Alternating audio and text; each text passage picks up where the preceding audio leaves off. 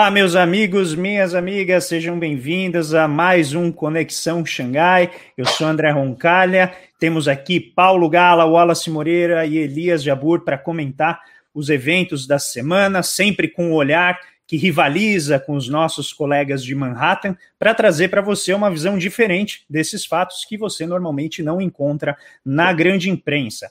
Tivemos uma semana cheia com muitos fatos interessantes para a gente comentar aqui e teremos daqui a pouco também a presença do grande Preto Zezé, que vai dar uma aula aqui para a gente, como ele normalmente faz, com toda a experiência que ele tem nas organizações sociais. Então, nesse domingo de Páscoa, a gente já dá aqui para todos e todas uma feliz Páscoa e que vocês né, se inspirem no exemplo daquele que foi revolucionário dois mil anos atrás e padeceu sob as garras do império do seu, da sua época. Então a gente tem aqui um exemplo né, de Jesus, uh, o histórico e para quem for de religião, o espiritual, mas também na data de hoje nós uh, comemoramos, comemorar um nome feio, né, na verdade, porque é uma data triste que foi, uh, nós lembramos, né, o assassinato de Martin Luther King, né, em, exatamente em 4 de abril de 1968. Então, nessa data a gente lembra, foi exatamente uh, nesse, nesta data de hoje que ele, às 6 horas da manhã, foi então assassinado e deixou né, toda a inspiração da sua atuação, do seu legado como um grande líder dos direitos civis nos Estados Unidos e também inspirou toda uma geração para tocar adiante o seu projeto, que veio com aquela grande frase, né, que eu tenho um sonho, e a gente vai também falar disso aqui mais para frente, porque uh, o bate-papo da segunda parte aqui do Xangai vai ser exatamente sobre a organização das exatamente das classes populares, como se dá a dinâmica social uh, nos grupos que hoje né, são considerados como classe média, e a gente também vai discutir um pouco isso quando o Preto Zezé estiver aqui com a gente, mas certamente hoje é uma data muito simbólica. Né? Hoje nós temos, de fato, aqui muito a refletir. Né? Não sei se necessariamente comemorar, como eu coloquei, porque são, são fatos uh, muito pesados, muito densos, mas a Páscoa é também um símbolo de renovação. Então, nessa semana, né, e aí eu já quero dar o pontapé inicial para a gente refletir, a gente teve a grande entrevista né, que o, o ex-presidente Lula concedeu ao seu, uh, vamos dizer, até 2015 ou 2016, se eu não me engano, o seu arquirrival na imprensa, né, que era o, o Reinaldo Azevedo, e que agora, não mais, né, o Reinaldo Azevedo uh, veio mudou de opinião depois de entender os desmandos da Lava Jato, e ele fez, então, uma entrevista bem no espírito do, do, do Conexão Xangai, né, muito amistosa, muito receptiva, né, trabalhando as diferenças, sem fugir das diferenças, mas de uma maneira muito cordial, para que a conversa pudesse rolar de uma maneira solta. E nessa conversa, dentre as várias coisas que o ex-presidente Lula colocou, sempre com aquele jeito, aquele comunicador nato dele, né?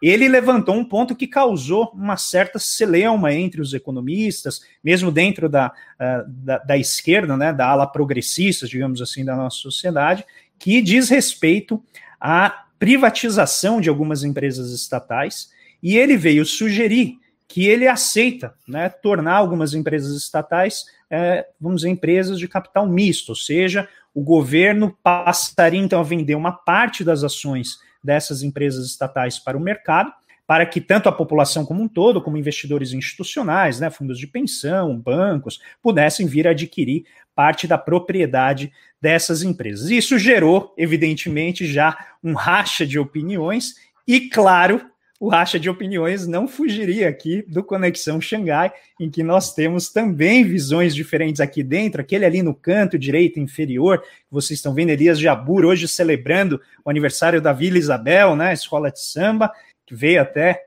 já com a roupa da escola.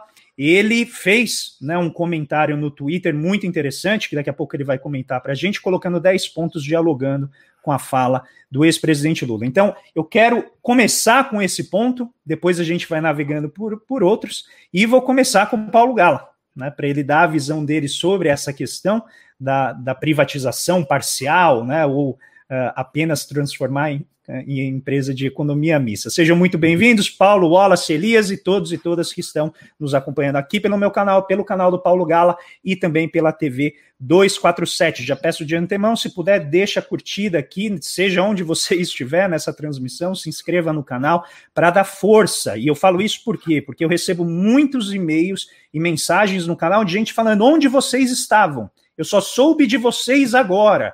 E quando eu entrei no seu canal, já tem um monte de vídeos. Como que eu não soube de vocês antes? Então, por favor, né, ajudem aí, não custa nada e divulguem a palavra. Paulo Gala, seja bem-vindo, feliz Páscoa. Obrigado, André. Prazer estar com todos vocês aqui. Wallace, Elias, todos que nos ouvem. Antes de mais nada, feliz Páscoa para todos.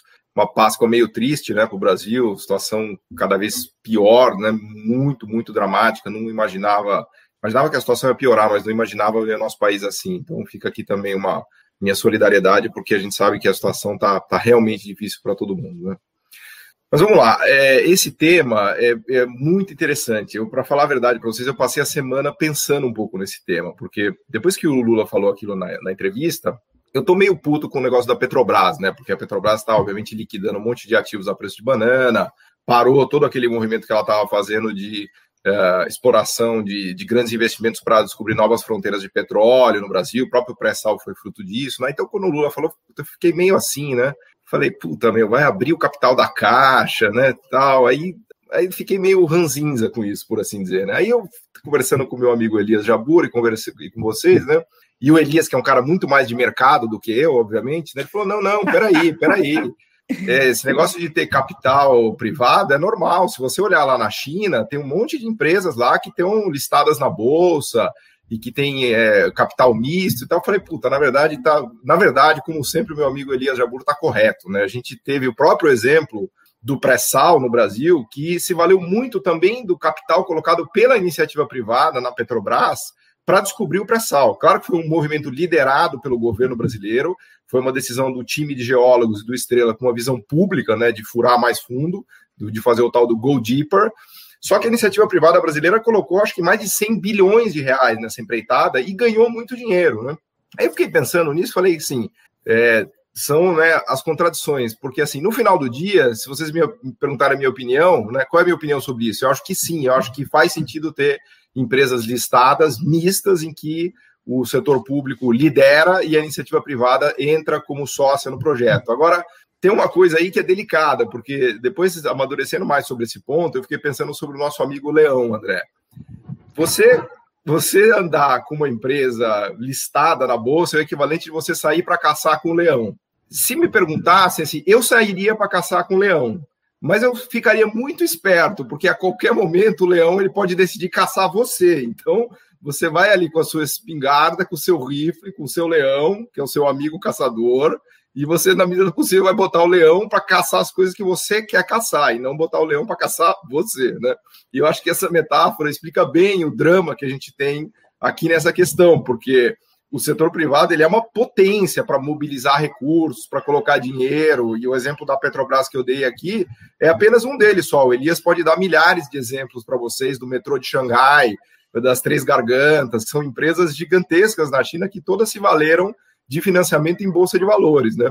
Mas você nunca pode se iludir que você não você está indo caçar com um leão, você não está indo caçar com um cachorro, você está indo caçar com um leão. Caçar com um leão é um negócio muito delicado. Então, se e é o que está acontecendo hoje no Brasil, claramente o leão se voltou contra o caçador, porque o que que, o que, que a parte privada dos acionistas da Petrobras estão fazendo hoje?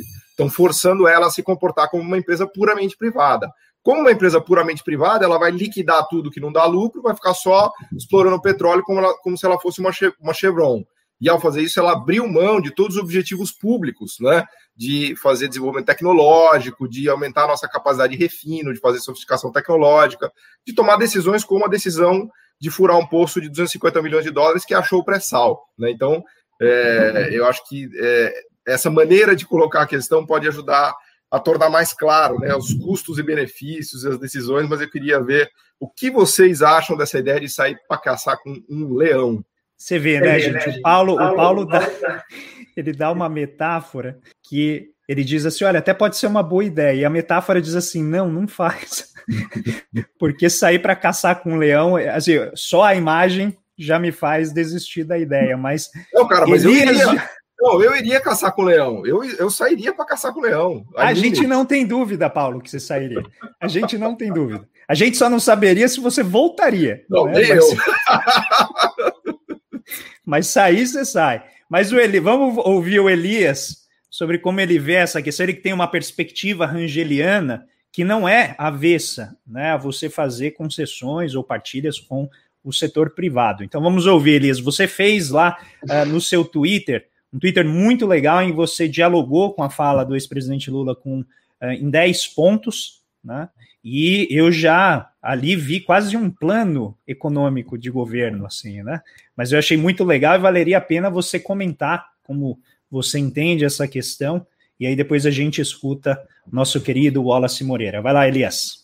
Então, eu, o meu ponto de partida, primeiro, boa tarde a todos, barra boa noite, né? Hoje é aniversário da, da minha escola de coração, do qual, do qual tenho a sorte de, de ser membro da bateria dessa escola de samba, que é o Nidos Vila Isabel, foi essa data de ouro no último carnaval, hoje faz 75 anos essa escola, que inclusive eu torço, eu torço para essa escola desde 1988, né? Quando eu morava em São Paulo ainda, mas eu nunca imaginei que ia vir morar no Rio é, ser professor de, uma universidade, que é do lado da escola de samba da, da, da quadra Vila Isabel, no bairro do Maracanã, tá, é, ao lado da Vila Isabel, e moro na Vila Isabel, né?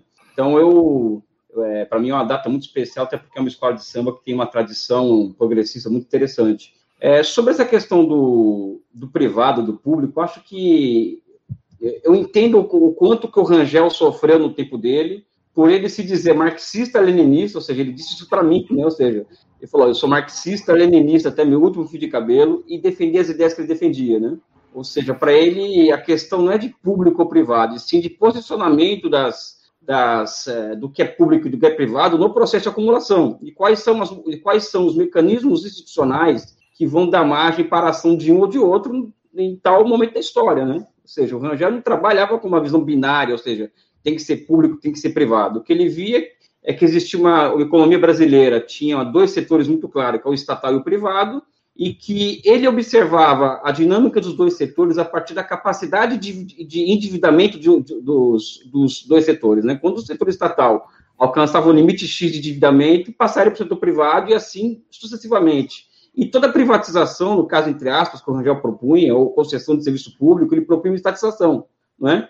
E só que antes de tudo isso, existe uma coisa chamada poder político, né? Todo mundo está falando de economia, economia, mas separa da política. Então eu posso caçar com um leão desde que eu tenha poder político para isso, né? Força política para isso daí. É porque a esquerda no geral, eu não me coloco no, é, entre, é, quando falo esquerda no geral, eu não me coloco nessa esquerda, deixo bem claro, né? É, Fala-se contra o capitalismo, contra o setor privado, mas não é, não é que ser contra, parece que tem medo, né? Quando na verdade eles que têm, eles que têm medo da gente. Né? sabe? Essa é a questão. Então, eu não tenho medo do setor privado, não tenho medo do capitalismo, eu quero comandar o capitalismo, eu quero aprender como o capitalismo funciona, até poder, até para poder ter condições de construir uma sociedade de nível superior a partir desse, desse, desse, desse dessa formação que eu nego. Né? Em relação a essa, essa coisa toda do, do, do Lula, é, veja bem, eu, eu, eu acredito, eu, eu vou trazer o Rangel para minha cabeça aqui, a partir da dialética da, da o Rangel seria contra a abertura da conta, da, da conta da, da, de capitais da Caixa Econômica, por um simples motivo. Por Rangel, uma, se uma coisa funciona bem com o setor privado, não adianta, não tem por que virar público. A mesma coisa o setor público, ou seja, se, se funciona bem na, na mão do, do, Estado, não tem por que passar para o setor privado. E se for para passar para o privado, tem que ser algo, algo a ser feito e não algo pronto. O que o Rangel propunha ao tempo dele era a concessão de, de, de das infraestruturas estranguladas para o capital nacional, né? Um capital nacional que na década, no começo da década de 80, a Mafesa, por exemplo, ela trabalhava com, com margens de capacidade, capacidade ociosa de 40%, do, de, 40% de, é, da, da, sua capacidade ociosa. Então, ele propunha a entrega das, dessas infraestruturas, essa engenharia mecânica pesada formada ao final do governo Geisel, né? Em troca, o Estado ele, ele estatizaria o comércio exterior e ativando mecanismos institucionais que institucionalizassem essa reserva de mercado das infraestruturas para as empresas nacionais. Né? Eu acho que esse é um, é um programa que é um programa que ele é ele é ele é atual para o Brasil. Por exemplo, de cara, se eu tivesse poder político, André, Paulo, Wallace, quem me assiste aqui, eu montaria 10 grandes eh, corporações de capital misto para ampliar e inaugurar, ou inaugurar linhas de metrô nas 30 principais cidades do Brasil. De imediato, eu faria isso. Né? Ao lado do fechamento da conta de capitais, ao lado da, da planificação do comércio exterior, ou seja, pode-se colocar um sistema de câmbios múltiplos em que você importa o que necessita e exporta aquilo que você que você melhor faz, no caso, manufaturados a partir desse controle da, dos mecanismos. Eu formaria uma corporação para administrar o Vale do Rio São Francisco, para, para transformar aquilo no maior complexo industrial do mundo, por exemplo. Ou seja, eu pensaria grande nesse nível, e não nesse binarismo de privado, estatal, público, Lula de direita, não sei quem é de esquerda, não. Eu acho que o país, um país como o nosso precisa ter, precisa ter uma visão de longo prazo. E isso envolve, por exemplo, o Estado ele capitanear o processo de, de reconstituição de todo o setor privado que a Operação Lava Jato destruiu. E após a reconstituição desse setor, a entrega para esse setor, a partir do Estado como ente público é, principal, é, das, infraestruturas, das infraestruturas estrangular, Eu acho, que, eu acho que a esquerda tem que pensar nesse nível. E não no nível que o Lula, que o, Lula quis dizer ali. O Lula, o, que acontece naquela entrevista, eu acho? Só para terminar essa minha fala inicial. É, o Lula está falando com um cara que é um liberal, e para um público que não é dele. O Lula, o Lula não estou aqui para defender o Lula, eu tenho vários problemas com o Lula, era um crítico do governo dele. Para quem fala que eu amo o Lula, não amo o Lula. Já falei isso lá atrás, não amo mais. Eu vejo o Lula como. Eu vejo ele universal no particular, como todo mundo sabe, mas eu tenho várias críticas a ele. Mas veja o público que está falando, e é um cara que está pensando em, em, em, ser presidente da República. Ele tem que pensar cada palavra que ele fala. Você acha que, você acha que o Lula vai no programa do Reinaldo Azevedo dizer que vai acabar, que vai, que vai furar o teto de gasto, vai acabar com o teto de gasto? Ele não está para isso. Né? Como diz o Hegel, né, ou nos ensina, a verdade está no movimento. Ou seja, não está não tá aqui a verdade, está no movimento, porque o movimento ele espelha aquilo que está na nossa cabeça. Né? Então não tem que ficar vociferando estatal, público. Eu penso, eu fiz 10 hum. pontos no Twitter, quem quiser, quem quiser dar uma olhada lá, vai lá. Né? Enfim, vou deixar o link aqui para o pessoal. Eu fico por aqui aguardando a opinião das pessoas. É, Elias, eu já recebi Moreira, aqui... Tá lindo hoje, inclusive, Wallace Moreira. Olha isso, cara. Eu já recebi, Elias, aqui notícias de abalos sísmicos na região da Faria Lima com essa sua fala. Então, com isso, não tem jeito, né?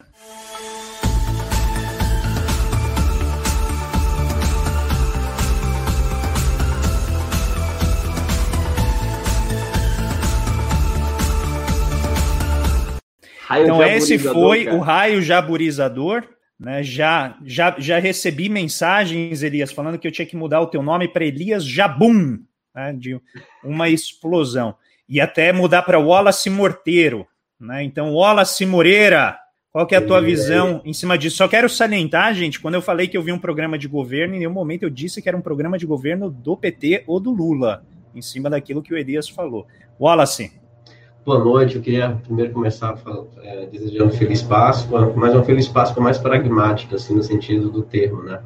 Acho que a gente não tem muito o que comemorar, a situação do país se agrava cada vez mais, uh, vários indicadores, para além da questão das mortes por Covid, também do mercado de trabalho, da produção, uh, hoje saiu uma reportagem com a indústria automobilística quase parando no país, né? 29 empresas fechando, paralisando, então é uma situação muito delicada, em que dentro de um contexto de negacionismo total, tanto do ponto de vista sanitário como também do ponto de vista econômico. Isso é preocupante. Né? Ah, mas, cara, em relação à, fala do, do Lula, né, é, é, eu tenho uma visão sobre papel do dos bancos públicos. Eu acho que bancos eles têm que ser públicos. O país tem que ter bancos públicos, né? é, porque eles são estratégicos. Eles têm uma dimensão anticíclica que é fundamental para o processo de coordenação da política monetária. Eu vou pegar o caso da crise de 2008, quando, no governo do Lula, diga-se de passagem, né, ele reduziu o compulsório para estimular o crédito e combater a crise. Os bancos privados tiveram a taxa de crescimento do crédito menor do que a taxa de crescimento do crédito dos bancos públicos, né, Banco do Brasil, Caixa Econômica e BNDES. Então, são bancos que, na sua natureza, eles tendem a ter uma menor aversão ao risco dado a necessidade das condições do país de enfrentar, por exemplo, uma dinâmica cíclica controversa. Então, quando você tem uma, uma, uma, queda do crescimento econômico, uma crise grave e delicada, como a de 2008, como a que está acontecendo agora, né, os bancos públicos, por definição, eles têm a obrigatoriedade de não funcionar na mesma dinâmica que os bancos privados, porque tem a responsabilidade de agir de forma coordenada com o Banco Central, no sentido de promover o crescimento e direcionamento de crédito para setores estratégicos e para também o consumo das famílias. Então, eu acho fundamental os bancos. Quando você abre capital desses bancos e submete esses bancos a uma lógica de maximização do lucro para o acionista, você limita a capacidade desses bancos, porque você vai atender a necessidade de determinado interesse dos acionistas em ter os seus lucros. Eles não estão preocupados né, com a dinâmica cíclica, cíclica da economia. Então, a, é, eu, particularmente, sou contrário a essa ideia, mas é, é uma visão minha, não, não represento visão de ninguém aqui. Né? Então, eu olho para a experiência, por exemplo, do país que eu estudo, que eu conheço um pouco, que é o caso da Coreia, né? em que os bancos públicos foram essenciais. A crise de 1997 deixou muito claro o risco que a Coreia correu quando desnacionalizou o, o sistema financeiro e abriu a conta de capital, como ele citou. Isso colocou a Coreia numa condição de vulnerabilidade brutal. E a partir de 1997, eu até escrevi duas colunas sobre isso para o site é, Revolução Industrial Brasileira, mostrando como que a partir de 1997, né, os governos sul-coreanos começaram a retomar o que eu chamo de centralização financeira ou de ativismo financeiro, né, que é uma articulação entre os bancos públicos com o setor privado, para promover o processo de, de, de, de, E como o próprio presidente Lee falou, que era um ex-CEO da Hyundai e assume a presidência na Coreia após crise de 2008 ele diz assim: olha, é o momento da gente subordinar o sistema financeiro à lógica produtiva e não à lógica de maximização para o acionista, para os interesses do mercado financeiro.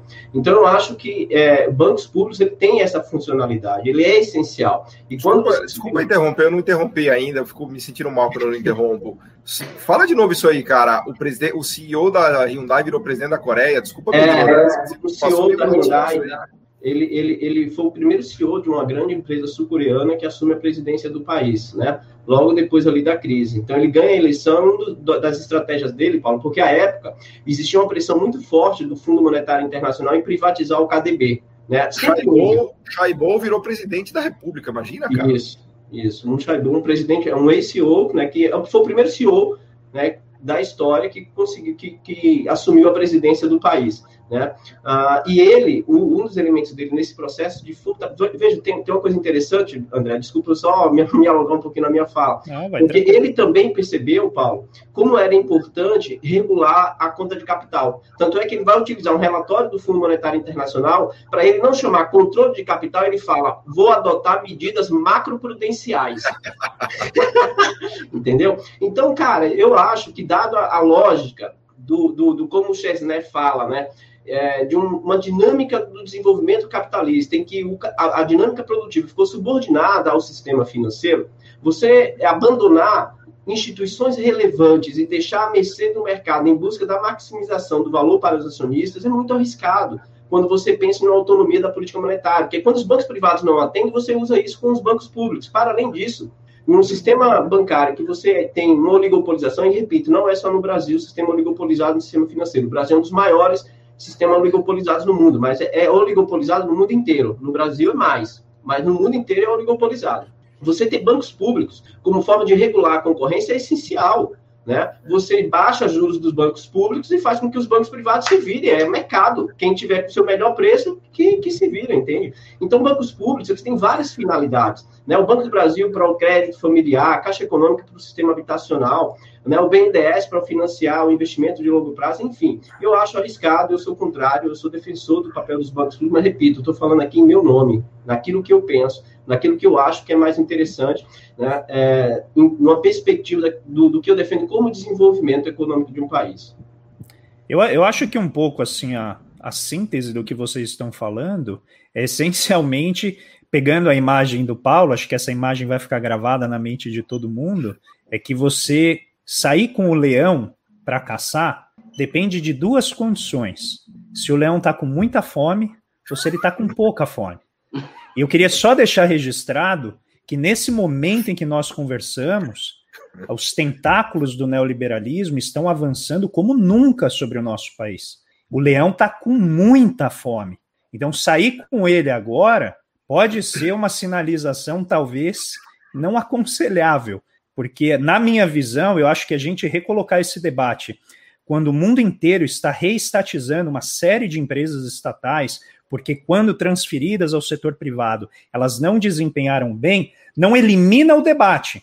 Mas eu acho que, e eu, eu entendi que vocês colocaram aqui de uma maneira muito cuidadosa, a gente tem que analisar em quais casos isso, isso é devido. Ou seja, não dá para entrar como né, algumas semanas atrás saiu um editorial na Folha dizendo privatiza tudo, porque esse sim pode ser literalmente é, uma faca nos pés, né? Quando a gente pensa em tudo aquilo que as estatais produzem para o povo, tudo aquilo que elas conseguem estabilizar uma série de atividades de preço e preços estratégicos, não só para o desenvolvimento de longo prazo, mas também para o dia a dia das pessoas.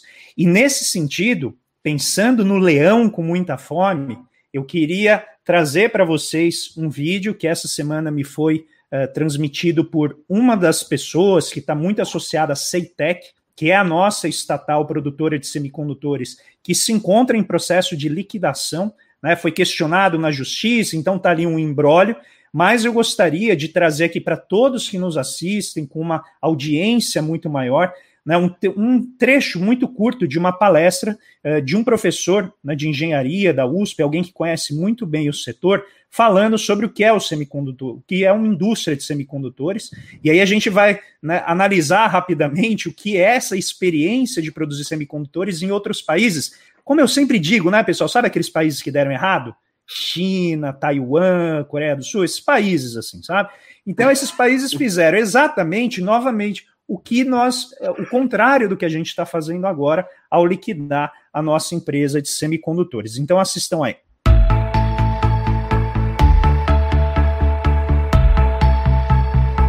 que é, afinal de contas, semicondutores.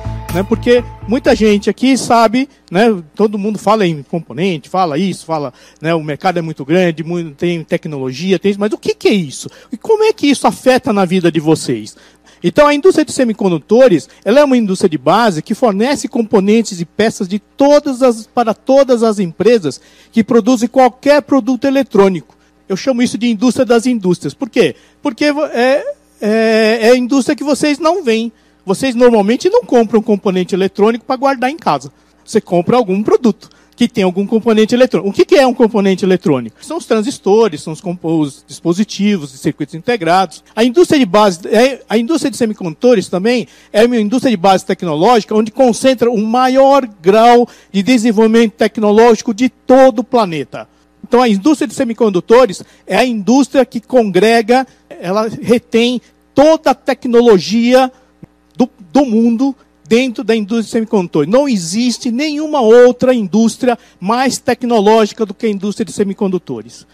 Então, por quê? Porque ela fornece toda a tecnologia para as outras indústrias. Faz espacial, foguetes, carros, medicina, tudo. Tudo depende de tecnologia de semicondutores. Então, quem tem, detém a tecnologia realmente no mundo é a indústria de semicondutores. A indústria, a indústria também de semicondutores é uma indústria chave e estratégica. Nenhum país se tornará desenvolvido sem uma indústria de semicondutores minimamente avançada com todos os elos da cadeia, que eu chamo de projeto, fabricação e encapsulamento. Então, se você não conseguir projetar os seus circuitos aqui, não conseguir produzi-los aqui e conseguir encapsulá-los aqui, você não vai ter, a, você não vai deter essa tecnologia e você vai estar fora do, do contexto tecnológico do mundo. Então, isso vai causar impactos, talvez não na vida cotidiana, mas em muitas áreas de, de, de tecnologia avançada e de segurança, principalmente, né? área militar, área de satélites, área espacial, etc. Então, todos os países têm restrições quanto ao fornecimento dessa tecnologia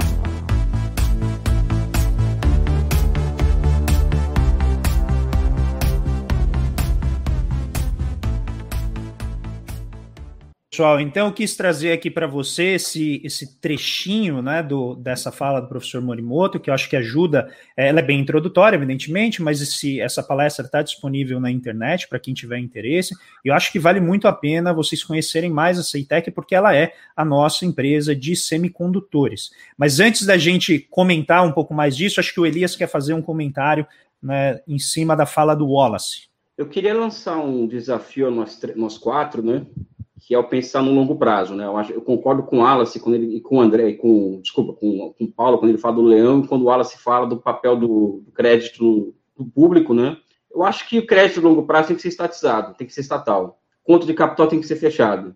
Petrobras, Eletrobras tem que ser, vamos dizer assim, é, predominantemente pública, vamos dizer assim. Agora existe uma operação financeira, Wallace, Paulo e André, que é a seguinte: como que eu vou fazer para diminuir o tempo de um trabalhador que sai da casa dele, demora duas horas para chegar no trabalho e mais duas horas para voltar ao trabalho? Né? Ou seja, existe uma operação financeira que precisa ser resolvida para enfrentar esse problema.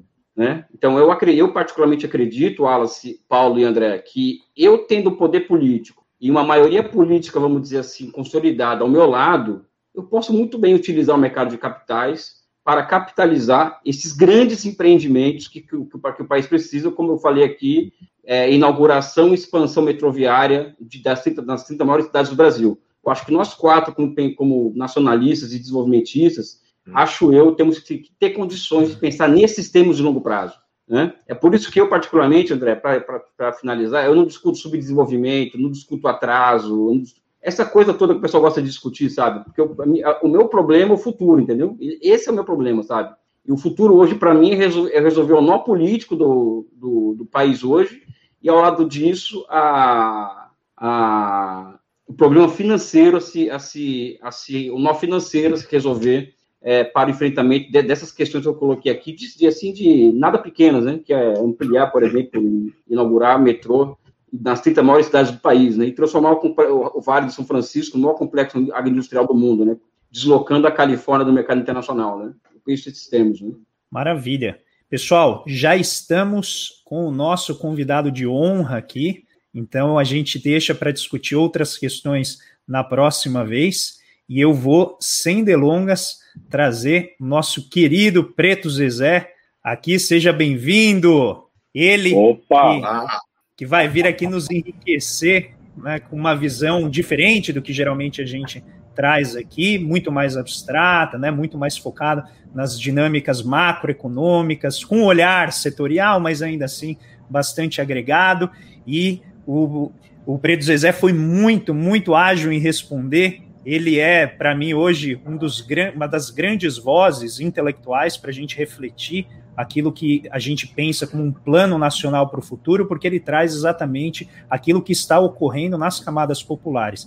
Ele uh, me impressionou muito quando eu comecei a assistir as palestras, né, a presença dele no Roda Viva, e realmente ele traz, acho que, uma energia muito forte para a gente refletir uh, uma outra dimensão do problema do desenvolvimento, e eu acho que é imprescindível a gente adicionar em qualquer plano nacional do desenvolvimento a dinâmica social que está ali exatamente nas comunidades. E ele, como um grande líder, ele que é presidente, prestem atenção, global, global da Central Única das Favelas, a CUFA. Então vai vir aqui falar com a gente. Ele já com, teve que ensinar, né, Zé, um pouco de história do Brasil para o Spike Lee, né, para mostrar as diferenças dos Estados Unidos com a gente. Ele que é pai do Malcolm Jonas e também do José Martim nesta data, pessoal, em que nós José lembramos de Martin Luther é, King. de Martin Luther King. Nessa data que, né, eu comentei aqui, Zezé, que é exatamente hoje que o Martin Luther King foi assassinado em 1968, né? Então é uma data é, bem chocante, achei é, bem curiosa nessa sincronicidade com o nome do seu filho. E temos também, o Preto Zezé está muito feliz hoje, porque a dona Fátima ontem foi vacinada, né? Então ela, ela acabou pegando Covid, né? E ela então foi vacinada, e ela é uma figura, né? Deixou bem claro assim: ó, não sendo de vento, nem de soro fisiológico, essa vacina pode pôr em qualquer braço que tá beleza. Então, eu dou as boas-vindas a você, Preto Zezé, seja muito bem-vindo aqui ao Conexão Xangai. Nós vamos ter um bate-papo bem legal e eu queria dar o pontapé inicial com uma pergunta para você né, dar as boas-vindas, se apresentar, uh, colocando né, para você como que você entende esse momento que a gente está vivendo, em que parece que tem uma energia social ebulindo ali, exatamente nas comunidades, no, no, ponto de vista assim que você trabalha, que você atua como líder dessa grande organização que é a CUFA, e como que você vê esse caldeirão sendo direcionado do ponto de vista político para a gente construir as próximas etapas do nosso desenvolvimento. Seja muito bem-vindo. Sabe se o som, som tá tudo ok aí? Tá dando algum? Porque às vezes esses fones eles geram Perfeito. interferência. Tá tudo ok? Tá tudo ok. Então, primeiro, André, primeiro eu agradecer o convite aqui é, do Conexão Xangai. Fazer essa conexão da favela com Xangai é um desafio bacana. Né? É um prazer estar aqui com vocês, Paulo Gala, Elias, Wallace. É, já acompanho vocês à distância, um, o conteúdo de vocês é, pelo Twitter. Tenho, tenho alguns amigos de vários espectros ideológicos que referenciam vocês muito bem, então acho que é um bom começo, né? A gente está vendo um momento também de muita, de, de, digamos assim, no termo igrejas, de pessoas que pensam muito igual e a tendência é querer estar com quem pensa igual a vocês, vocês não. Tentaram construir aqui um, um ecossistema que, que tem a diferença como algo muito bacana, né? A divergência como uma coisa produtiva de uma leitura de mundo. Isso é bom no momento que a gente vive, vive um tempo em que você diz para o cabo, rapaz, não passa ali não, que tem uma cobra que vai lhe morder. O cara diz, rapaz, mas não é uma cobra não, é, é uma linguiça. Diz, cara, é uma cobra, porra, morde. O cara, não, é a minha opinião, ali é uma linguiça. O cara passa lá e leva a mordida da cobra. Então é preciso ter um debate mais sério, né, cara? Isso não tem a ver com você abrir mão do que você pensa, mas é preciso ter um debate em torno da realidade. Então, estou muito feliz de estar aqui é, com vocês. Para o público de vocês que não conhece a CUFA, eu queria dar, antes de entrar no, na pergunta do André, um pouco é, contextualizar de onde que vem a CUFA, o seu surgimento, né, a CUFA que surgiu há mais de duas décadas, é, nasceu no Rio de Janeiro, a partir do Celso Ataíde, que é um cara que era camelô, morava na rua, e aí construiu a CUFA, e hoje a sede da CUFA no Brasil é debaixo de um viaduto lá em Madureira, onde inclusive o Celso, que era da rua, dormia nesse viaduto, onde lá é a sede nossa. E eu fui aqui a segunda CUFA, a terceira CUFA do Brasil em 2002, né? E aí em 2012 eu participei, fui, eu fui eleito presidente da, da CUFA Nacional, né? É, o nosso percurso aqui no Ceará começou com a cultura do baile funk, da cultura de gangue de rua, lavava carro na rua também, passava os momentos tensos ali da pobreza da década de 80, da migração, né, das pessoas que vinham do campo para a cidade. Então, meu pai e minha mãe ocuparam áreas na, na, em Fortaleza, que hoje é a Esquadra, onde eu nasci e me criei, num bairro nobre aqui de Fortaleza da Aldeota. E aí teve o hip hop que cruzou a minha vida também, que ajudou um pouco a organizar a adrenalina, aquele ódio que a gente tinha, politizou a revolta. E aí eu senti a necessidade de algo mais concreto e pragmático para colocar o discurso de protesto na prática e ver como seria a tão sonhada sociedade que a gente queria mudar, só que começando agora. E aí é quando aparece a CUFA, onde eu me torno presidente em 2012. Depois as experiências da CUFA, elas transbordam as fronteiras do Brasil. A gente vai nos nossos vizinhos aqui latino-americanos fazer contato com as experiências de favela da América Latina que se agregaram à CUFA. Só que aí começa a surgir CUFA em outros lugares do mundo, na Nigéria, lá em Estocolmo, nos guetos americanos. E aí a gente pensou, como é que nós vamos fazer agora? Aí Celso teve uma ideia da gente preparar uma semana global da CUFA em Nova York. Aí eu falei, porra, negão, como é que a gente vai fazer isso em Nova York, cara? Aqui daqui a gente ainda dialoga com todo mundo, junta as empresas para fazer uma parceria, dialoga com os governos. Como é que nós vamos descer em Nova York, tá, por sem falar uma, uma palavra em inglês, né? Ele até brinca que eu, disse que as únicas palavras que eu falo em inglês é don't to rain, don't to high. É, e aí a gente preparou uma semana muito bacana lançamos uma pesquisa chamada Um País Chamado Favela, que era sobre o impacto econômico, principalmente nos períodos dos governos de esquerda, dentro das favelas, quais eram os reflexos, qual era a forma, a percepção das pessoas, e lançamos esse, esse documento na Universidade de Colômbia, esse livro. Depois fizemos eventos na Fundação Ford, na SEG do Facebook, alguns parceiros nossos aqui no Brasil, e terminamos na SEG da ONU, que a partir de lá a gente articulava os 194 chefes de Estado, e aí era só conectar com as culpas dos outros países. E daí eu assumi a culpa global. Só que aí veio a pandemia agora.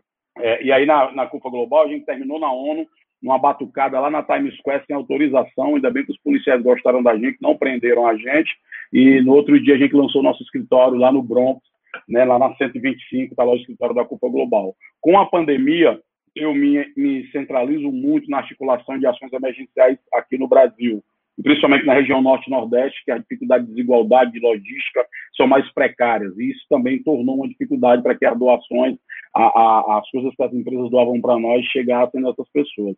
E aí acabou que eu fui é, reconduzido para a presidência da CUFA do Brasil novamente, no dia 16 de novembro, inclusive foi um dia depois do Roda Viva, para administrar esse novo momento em que a CUPA fez a sua reconversão da matriz produtiva, como diz na linguagem empresarial, e nós tivemos que fazer a nossa, é viver essa nova realidade que nós não podemos juntar gente, e a ONG tem que juntar gente. É, a gente já, já tinha alguma, alguns, alguns, algumas definições do ponto de vista de que tipo de organização nós queríamos ter. Nós somos uma organização que defende fins lucrativos, ou seja, não acreditamos que vai ter desenvolvimento sem ter economia numa sociedade capitalista. Você não tem o dinheiro, o amor é só um detalhe, né? O amor passa a ser um detalhe que você não tem dinheiro. E na, durante a pandemia, o que, que aconteceu? A gente teve que fechar tudo, as primeiras cestas foram nossas, as merendas dos meninos, que a gente não podia mais juntar, e doamos para os vizinhos. Depois tivemos que se reconduzir às nossas sedes viraram centro de distribuição e logística. Grandes empresas, as maiores empresas do Brasil, passaram a encontrar na CUFA uma interface entre quem mais precisa e, e, e, e quem podia doar e queria garantir escala, eficiência e foco na entrega. Então a culpa virou esse monstro gigante agora que a gente está tendo que discutir qual vai ser o nosso futuro, já que parte das empresas que doaram querem também ser sócia nossa em alguns investimentos na base da pirâmide. Base essa que antes da pandemia produzia 119 bilhões em poder de consumo. Então, uma das outras premissas da CUFA é também não ter um olhar da favela somente como tragédia, tristeza e carência, mas como alguém que com a sua força de trabalho gera riqueza e muita. E que nós temos que inverter um pouco a relação desse setor com essas empresas. E por último, a, o nosso ativismo ele se pauta muito na formação de liderança nesse território, na transformação de estigma em carisma a partir de uma agenda positiva imediata nesses lugares e também de produzir uma agenda pública capaz de pautar as demandas nossas para os poder público, privado, ou seja, na sociedade como um todo. Em resumo, é mais ou menos isso. Na pandemia, a gente conseguiu, ano passado, mobilizar 180 milhões de reais, chegamos a 6 milhões de pessoas, e aí veio de tudo, veio chip, gás, comida, de higiene e limpeza, transferência de renda direta, eu lembro muito da transferência de renda, porque enquanto a gente via aquelas filas monstruosas na Caixa Econômica, a gente estava lá nas tribos indígenas do Acre com reconhecimento facial, mandando dinheiro através de celular com a PicPay, né? Então foi um negócio muito bacana, o aprendizado. A gente aprendeu tipo 10 anos em um. E esperávamos que ia virar o ano com aquela coisa de bom brasileiro, vira o ano, a gente vai, né? Aquela perspectiva de que vamos entrar ruim, mas vamos numa ascensão de melhorar, mas não. O nosso buraco parece que tinha um alçapão, a gente continuou caindo agora, desemprego, colapso na saúde, outros desafios, tanto que hoje, vou dar esse spoiler agora, assistam Fantástico, nós vamos estar lançando uma nova campanha de arrecadação, de mobilização do engajamento cívico para produzir um consenso em torno de ajudar mais de 10 milhões de brasileiros que nesse momento não tem o que colocar na panela. É isso, meus irmãos. O momento político agora, é da introdução. Mas, é, eu acho que tem Zezé, pode falar dessa campanha aqui, porque eu não, eu não sei se o pessoal aqui assiste o Fantástico, então vale a pena falar. Ah, tá. A campanha é a seguinte: a ONG Gerando Falcões, a CUFA e, o, e a Frente Nacional Antirracista se uniram, né, é, organizações que têm as suas, atuam no mesmo território, mas com focos diferenciados, gerando Falcão no desenvolvimento de tecnologia e inovação, desenvolvendo parceria com as empresas, a CUFA nessa ação de mobilização da favela e a Frente Nacional Antirracista com essa agenda do racismo estrutural, inclusive um beijo para o meu amigo Silvio Almeida, que deve estar nos assistindo agora, que já passou por aqui também, né, falando sobre como o país está é, é, com revertério intestinal, digamos assim. Né? Isso. A definição do Silvio foi muito boa. Né? O, o, Bra o Brasil está sem esfíncter. Foi demais.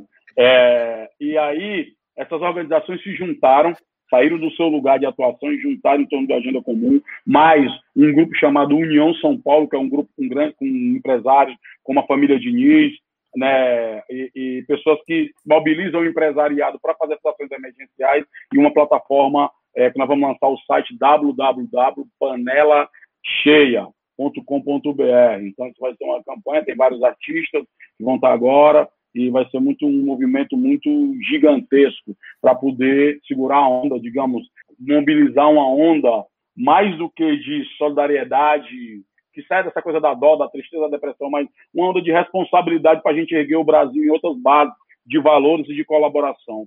Perfeito. E aí tem a chancela da Unesco também, que está sempre parceira nossa institucional, e esperamos que essa, esse movimento ele possa ser mais contagioso do que o vírus. Maravilha. Wallace. Posso, é, antes de mais nada, quero aqui manifestar a minha satisfação por estar falando contigo. Uh, fico muito feliz. até pela admiração que eu tenho pelo trabalho que você faz, né? não só você, mas a CUFA, né? É, desde quando eu conheci você, eu, eu, eu, eu, confesso que eu conheci através das redes sociais no primeiro momento, né? E depois vi sua entrevista no Roda Viva e comecei a ler mais. Né? Ah, e é engraçado, não sei se o Paulo, o Elias e o André concordam, mas a fala do, do Preto Zezé tem uma pegada chupiteriana, né? Pegada o quê? Empreendedorismo, de empreender. É, de empreendedorismo, na perspectiva do Schumpeter, né? De, de, um pensador, José Schumpeter, né? Tem muita coisa de inovação, inovação das formas de ação, né? É, mas tem uma questão que eu queria levantar, Preto Zezé. Mas peraí, não é, um, não é um empreendedorismo aquele que, que não, não. por aí que é a solução do mercado de trabalho, pelo não. amor de Deus, hein? Pelo contrário, pelo contrário. É, eu, eu, eu, imagino assim, o, o, trabalho que vocês fazem, cara, de frente, né, assim, é muito corajoso. A situação é muito delicada, então vocês têm sentido muito mais a, a, o impacto da realidade. Porque, veja, eu como economista, eu olhar os indicadores do mercado de trabalho é uma coisa e analisar. Mas você está vivendo isso, né? Vocês estão indo para o campo, como você mesmo falou, vocês foram lá para Manaus, né, para resolver problemáticas vocês vão à periferia, vocês vão a, a, vocês estão em vários lugares. É, eu, eu, você estava falando aqui, eu lembrando da, do trabalho de vocês, lembrei muito do padre Júlio Lancelotti também, né? Que enfrenta isso ali de cara para dar assistência, porque são necessidades momentâneas, materiais ali, que não tem como, é, é, é, esse é meu ponto. Porque vocês também devem sofrer muitas críticas, né? É, por parte, como você mesmo falou, há, há uma perspectiva né, nas, nas, pessoas hoje de sempre estar num, num, comportamento de crítica, de crítica, de crítica e desconstrução do trabalho que muitas pessoas fazem, que é o caso de você, o seu, o do padre Júlio Lancelotti recentemente, né, teve pessoas levantando várias críticas, até processo o, o padre Júlio Lancelotti tomou e vem, vem recebendo, né, e ameaças. Então, eu queria ouvir um pouco de você sobre essa realidade, né? Como você mesmo falou, é um ambiente muito difícil que as pessoas não aceitam o contraditório mais, né? As várias formas de ação, de se pensar. E eu queria ouvir um pouco de você sobre, essa, sobre esse ambiente, né? E o, o trabalho de enfrentamento, o que você tem sentido, né? No mundo real ali, cara, que, que, que perpassa aquilo que a gente faz em análise de dados, de indicadores, de cenário, de conjuntura, porque esse trabalho que você faz de frente, você, a CUFA, e outros movimentos, eles são essenciais, né? eles são relevantes, extremamente importantes. Né? Pra, a gente faz a defesa, por exemplo, de direitos sociais universais, como direito trabalhista, como ampliação dos direitos ah, do SUS, da educação, mas também tem essas medidas mais emergenciais que elas são extremamente necessárias, elas não são desconexas. A gente pode pensar muito bem, né? o, a, o incorporar a luta e a defesa pelos direitos sociais universais, como, por exemplo, eu particularmente defendo a revogação do teto, a revogação do teto e a revogação da reforma trabalhista, mas tem outros elementos que são muito importantes de serem feitos, porque é imediato, é do agora. Não dá para ficar esperando, a fome não espera. É, essa que é a verdade, a fome não espera, cara. Né, eu queria ouvir um pouco de você sobre esse contexto, sobre essa realidade. Se quiser também falar mal de economista, uma característica nossa aqui Fique é. Fique à vontade também, José. Fique à vontade. É. Economista... Nos ajuda até. Viu? Se quiser engrossar o couro aqui para falar mal de economista, a gente agradece. Cara, o, Ma o Marcelo Medeiros e a Mônica Debole me ajudaram muito a superar esse ranço. Então hoje já estou mais. Eu estou de boa, mas, inclusive eu acho. Mas o Pedro é, Zezé, é, o Marcelo é, Medeiros, fala. ele disse que ele não é mais economista, então. ele fala isso, André? Ele fala. Ele disse é, mas, que ele não é mais. Mas a gente também está quase lá, viu? Porque se é economista. Eu sou economista, tá? Eu não sou da laia do Paulo, do André nem do Wallace. Viu? Não, para muita gente que fala que eu sou desenvolvimentista, fala que isso não é economia. Então eu sou desenvolvimentista, entendeu? Eu já ouvi isso. Mas vai lá, Preto Zezé. É, é, é, é, é, parte do, eu acho que parte do momento tem a ver com essas confusões sobre as categorias e caixinhas e plaquinhas que os, cada um quer botar no outro. Eu acho que a primeira é desorientação. É tipo o debate político do Brasil. Todo mundo falando de frente, mas aí você vê uma frente ampla com as cabeças pequenas. Aí você vê que não tem ninguém discutindo um projeto de país, tem cabo discutindo projeto de candidatura. Então fica um, um cabo ou um partido. E a agenda da sociedade não tem. Depois os caras não entendem por que, que o, o, a extrema-direita captura tudo que é discurso progressista e converte em bônus político, né? Porque fica uma discussão aí, uma coisa. Eu acho que a crítica que é feita, a forma que se trabalha, eu acho que é super natural e necessária. O que seria de nós sem a crítica, né? É, o, que eu, o que eu identifico de prejudicial nesse momento, que faz, eu, eu acredito faz parte de um momento de transição e também um pouco de desorientação gerada na sociedade, e não é só no Brasil, não, é no, é no mundo todo, há uma desorientação da, da, do ponto de vista de organização da sociedade, de um projeto de, de, de país de desenvolvimento, é, do ponto de vista das forças políticas, quais são as suas falas, né, a palavra do momento atual das narrativas, é, eu identifico isso. Então, acho que esse sintoma de que eu chamo de o um monopólio do bem, que é tipo assim, você tem uma diversidade enorme no campo progressista, mas tem alguém que quer ter o monopólio do bem, que só ele é o meio mais progressista de todos, é o melhor de todos, e ninguém mais presta, e só pode existir se for a reboque dele. Eu acho esse comportamento muito ruim. Geralmente, esse comportamento vem de gente que não tem trabalho de base orgânica, então não tem habilidade com as contradições, com os limites e com a velocidade da vida real. Então é fácil revolucionar na internet, pegar 500 mil fuzil AK-47, tomar o Planalto,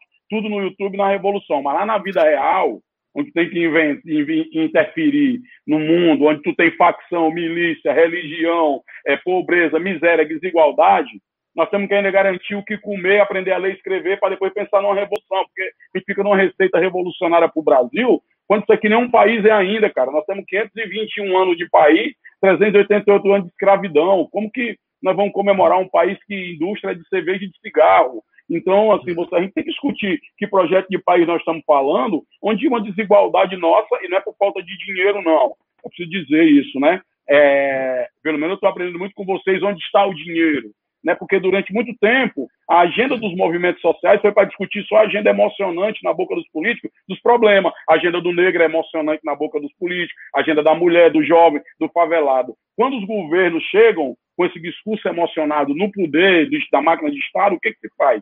Cria-se um cativeiro do sofrimento para essa agenda ficar lá, geralmente no lugar onde é muito problema no discurso político, mas na hora de botar no orçamento, vai olhar a Secretaria do Negro, da Mulher do Jovem, nem, nem despesa ordena.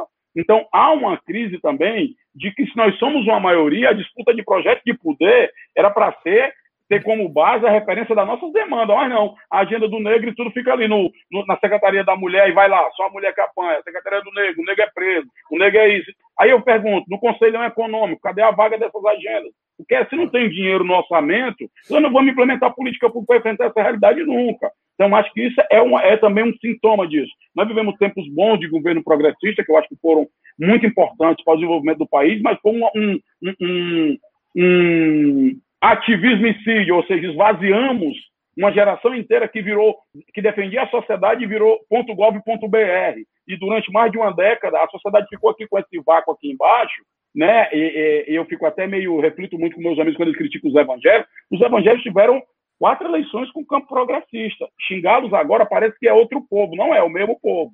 Ninguém quer fazer nenhuma leitura para reconectar com essas pessoas a partir das suas exigências da realidade atual. Então é muito fácil xingar. A gente cai no miolo da crítica, a gente cai no miolo do fazer. O fazer é mais demorado, às vezes dá muita merda, às vezes dá muito acerto, e, e o fazer prático é que ele vai nos ensinando. E também estamos muito tranquilos e muito numa humildade, apesar da culpa ter visibilidade, mas é parte dessa visibilidade que as pessoas comemoram e comentam, ela tem a ver também com esse dia a dia tumultuado de estar tá dentro do olho do furacão, realizando e solucionando questões. É uma opção nossa, isso não está é, colocando é, é, num lugar ruim ou, ou né, não é demérito nenhum contra a prática de nenhuma organização.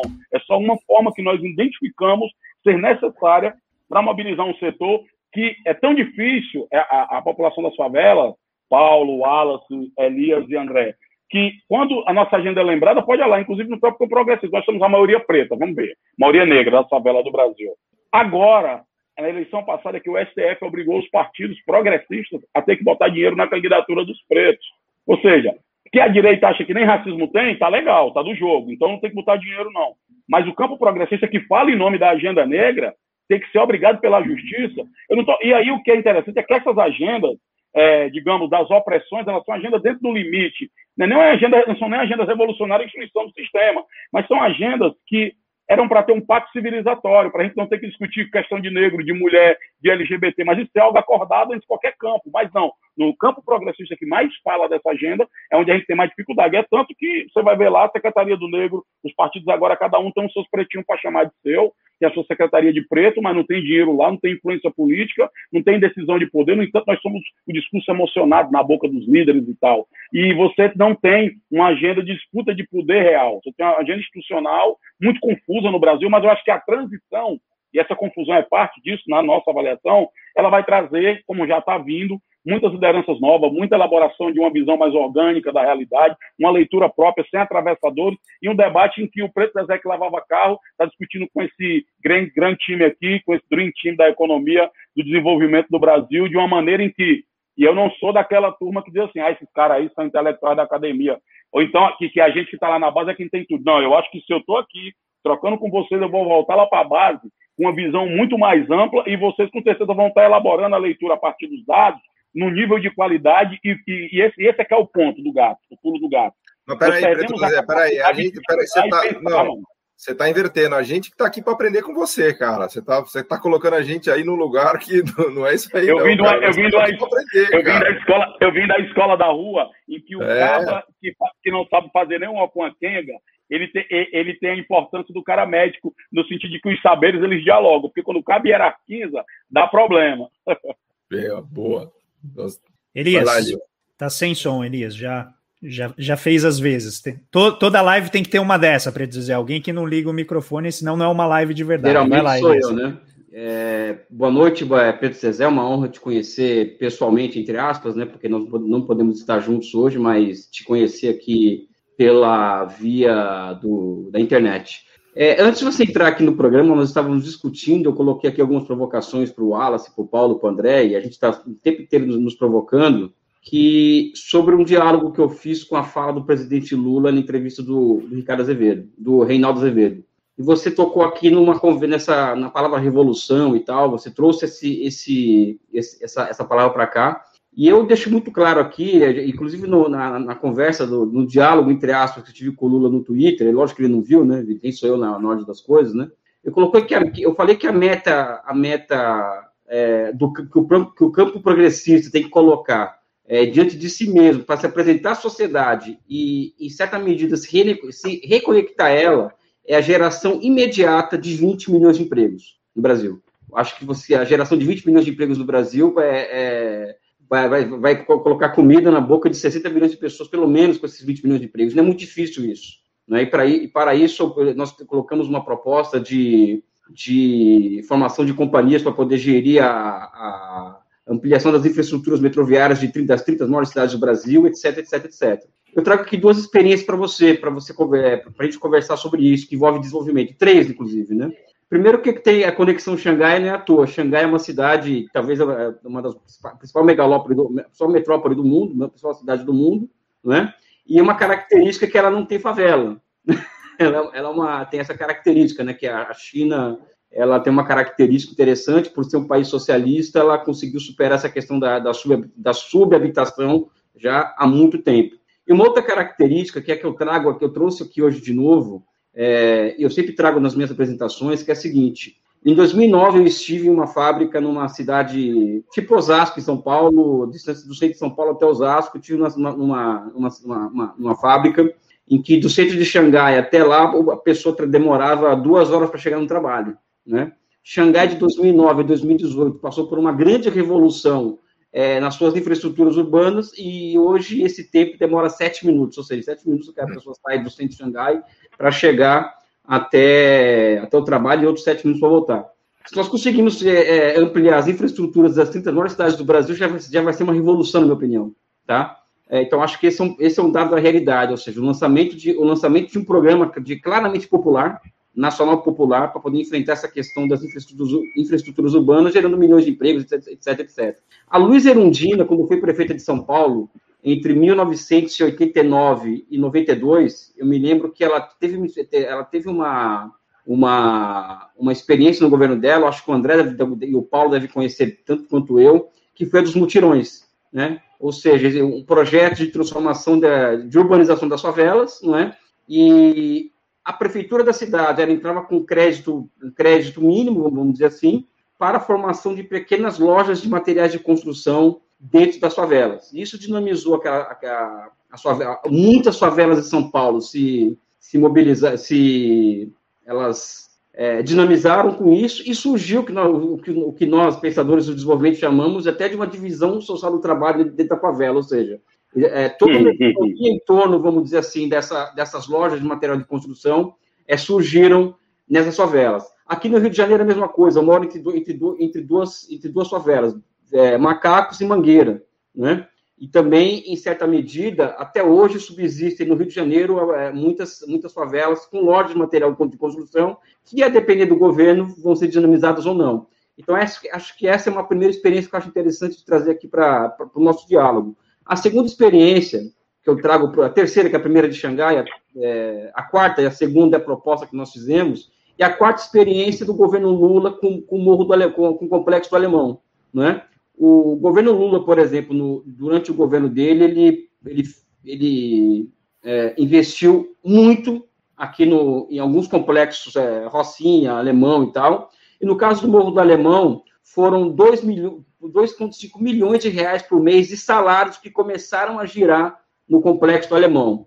O ato seguinte, que foi é, em relação a isso, foi a diminuição do poder do crime organizado, do, da, da, da, dos, do crime organizado dentro das favelas, ou seja, a autonomia das pessoas, dado o fato de elas terem emprego, passou a ser muito maior do que antes, disso, antes desse, desse, desse acontecimento. O, por fim, o, o rapaz que era o dono aqui do Morro da, da, da Rocinha, da, esqueci o nome dele, foi feita até uma biografia dele, que um, um, biógrafo inglês escreveu uma biografia dele, eu esqueci o nome dele por questão do Covid que eu tive, minha memória foi para o buraco. Ele disse, ele disse o seguinte, o meu maior inimigo político na minha vida chama-se Luiz Inácio Lula da Silva, porque ele tirou de mim 50 soldados do tráfico. Né? Ou seja, é, ou seja as, interven as intervenções urbanas de, de, de, investimentos do governo federal no, na, na favela, no complexo da Rocinha, tirou 50 soldados do tráfico que eram dominados por esse chefe de tráfico da, da, da, da Rocinha. Eu trago aqui experiências para a gente poder, poder conversar, porque envolve tanto a causa popular, que é a questão das favelas, né, até porque para nós o nacional é popular, quanto a pauta do desenvolvimento, que é a pauta que é muito cara nas quatro. Eu queria uma opinião sua sobre isso e a dos outros membros aqui da, do Conexão Xangai também sobre isso. Essas são as minhas primeiras impressões aqui, que, aliás, minha, a impressão que eu tenho sua, a partir do que eu estou vendo aqui é excelente, enfim, estou gostando muito de ver aqui. Ó, Elias, obrigado, cara. É, nós estávamos juntos muito tempo lá, principalmente na construção do teleférico lá no Complexo Alemão. É, eu penso que tem coisas muito importantes e que a gente tem que começar a refletir. Eu tenho falado isso, que assim, foi um momento muito bom aquele, né, de inclusão e tem impactos naquilo, gente na universidade, mercado de trabalho, acesso a bens e consumos. É, eu só fui preocupado depois, depois que é o melhor, é o, é Brasil do Lula, era o Brasil do sonho do pobre. Isso vai ficar na memória, principalmente dos pobres do Nordeste, que chegou energia, geladeira, chegou carro, estrada, chegou, né, chegou o capitalismo, o desenvolvimento, né, a carteira assinada, o dinheiro. Porque antes era feudalismo, o cara vivia num lugar que não tinha nem nome de rua, era lama, mato, o cara vivia na situação feudal, pô. Então tinha lá um dono de uma, de uma, de uma propriedade, de uma roça, tinha lá 100 trabalhadores trabalhando lá dentro. Preto, não, o cara preto, tinha a desculpa te interromper. Dele. É tão feudal, porque, por exemplo, em São Paulo, o tráfico de drogas, o capital é móvel, né? Ou seja, a boca não é no mesmo lugar, né? Ela muda, como no capitalismo. Aqui no Rio, por exemplo, é tão feudal que, que as bocas de tráfico, as, as chamadas biqueiras, estão no mesmo lugar há 30, 40 anos, porque é o domínio do território. Né? ou seja, quem manda no território, ou seja, é o sistema feudal, né? ou seja, a lógica que comanda é, a dinâmica territorial na, na, no subúrbio do Rio é claramente feudal, né? ou seja, o capitalismo ainda não chegou aqui ainda direito, né? Eu falo isso que eu moro no Vila Isabel, não é tão, não é tão, não é tão subúrbio uhum. assim, mas também tem muito desse feudalismo, né? No máximo capital comercial, né? É, eu estou vendo aqui também, é, a, a, gente tem feito algumas reflexões, é que o Brasil urbano de hoje, que aí é 200 milhões de pessoas vivendo na vida urbana nas grandes capitais do Brasil, e, é, um programa de desenvolvimento precisa dialogar principalmente com a mentalidade outra. E aí o campo progressista é uma dificuldade enorme quando você vai falar de dinheiro. Você fala de dinheiro, é uma dificuldade para falar. E hoje, aí chega, eu acho que a construção civil foi um boom naquela época, muita gente entrando e tal, mas hoje tem uma juventude que quer discutir tecnologia. Eu estou discutindo com empresa que quer botar 5G dentro da favela, as antenas já estão sendo montadas, o cara vai fazer um curso de montar placa eólica com energia solar, aí entra questão ambiental, questão de economia, modelo de energia limpa, ou seja, há um outro, uma outra plataforma sendo discutida, que é um Brasil que emerge daquele Brasil bom de dinheiro do Lula, que eu acho que a própria esquerda não está entendendo hoje e, e, volta com o discurso do Bolsa Família de 2003. É uma outra favela, é um, é um outro ambiente urbano, é, são outras demandas, outras exigências, um padrão, é outro patamar de exigência, do ponto de vista do que vai ser uma agenda pública de desenvolvimento. Aí você pensa, ah, minha casa, minha vida. Foi um programa de habitação? Foi. Mas, na verdade, foi um programa mais de geração de emprego, porque as casas foram feitas sem programação. Tu bota o cara lá na caixa prego, sem transporte, fica mais longe, qualidade de vida uma merda. Os caras vendem, alugam o lugar, porque não tem como morar, vai voltar lá para a favela, perto do grande centro, porque as cidades, principalmente nas capitais aqui do Nordeste, que eu acompanho e transito muito, é aquela orla marítima e toda a cidade brigando para chegar lá. Então, você não tem desenvolvimento num bairro. Aqui tem um bairro, cara, que tem. Eu estava olhando agora o, o a Secretaria de Meio Ambiente lançou o monitoramento do desenvolvimento econômico da cidade. E por lá dá para ver quantos é, alvará de funcionamento de pequenas empresas foram abertas. Aí eu vejo saúde humana, que é dentista, saúde, exame, essas clínicas populares. Estão tudo na aldeota, no centro da cidade, na Praia de Iracema. Aí tu vai para um bairro tipo Bom Jardim, Siqueira, que são 150, 200 mil pessoas, não tem uma para dizer, uma para remédio. Então você não tem como pensar um desenvolvimento para a cidade se você está centralizando tudo num lugar só. O Minha Casa Minha Vida, o que está virando? A grande discussão nossa com a Caixa Econômica na época era vamos botar negócio para desenvolver dentro desses lugares. As pessoas não têm que sair de lá, para lá ser um lugar onde tem dinheiro para o cara viver bem lá, para construir a, a, agenda cultural, gastronômica, a estrutura de, de, de transporte, de lazer, de saúde, das escolas ali de tempo integral para ali ser um lugar massa para morar e não todo mundo tem que viver é, refém de servir e trabalhar nos bairros nobres. É, é, e aí, aí ficou essa coisa, né? Não, mas é. Porque aí vem essa coisa do empreendedorismo que queimou, que, que nublou muito, porque na favela a gente se vira antes de existir esse empreendedorismo, cara. Existiam os custos do empreendedorismo, a gente já se vira faz tempo. Se virar é a vida do favelado. O cara vem falar dificuldade para nós, isso é uma das coisas por isso que a igreja cresce, Elias cara vem falar de dificuldade para nós, nós somos PHD em desgraça, pós-doutorado em tragédia, pô. O cara vem falar de novidade para nós com dificuldade, fala de coisa nova, de outra agenda positiva. Aí você traz só o inferno para mim. Aí chega um cara, eu tô aqui fudido, tomando uma cachaça cheia do mel, desempregado, dificuldade, mulher me largou. Aí chega o cara para mim todo arrumado, todo bonito, perfumado e fala: Porra, você é tudo para Jesus, Deus tem um plano na sua vida, eu vou me embora com esse cara. Então, as pessoas têm que entender que para disputar o imaginário da sociedade é agenda concreta. Se você não tem uma agenda concreta para disputar o imaginário da sociedade, o povo não vai. E não adianta ficar dizendo que o povo é fascista, que o povo é isso, é isto, é isto, é isto, porque isso não, o povo não sabe nem o que diabo é isso, mano.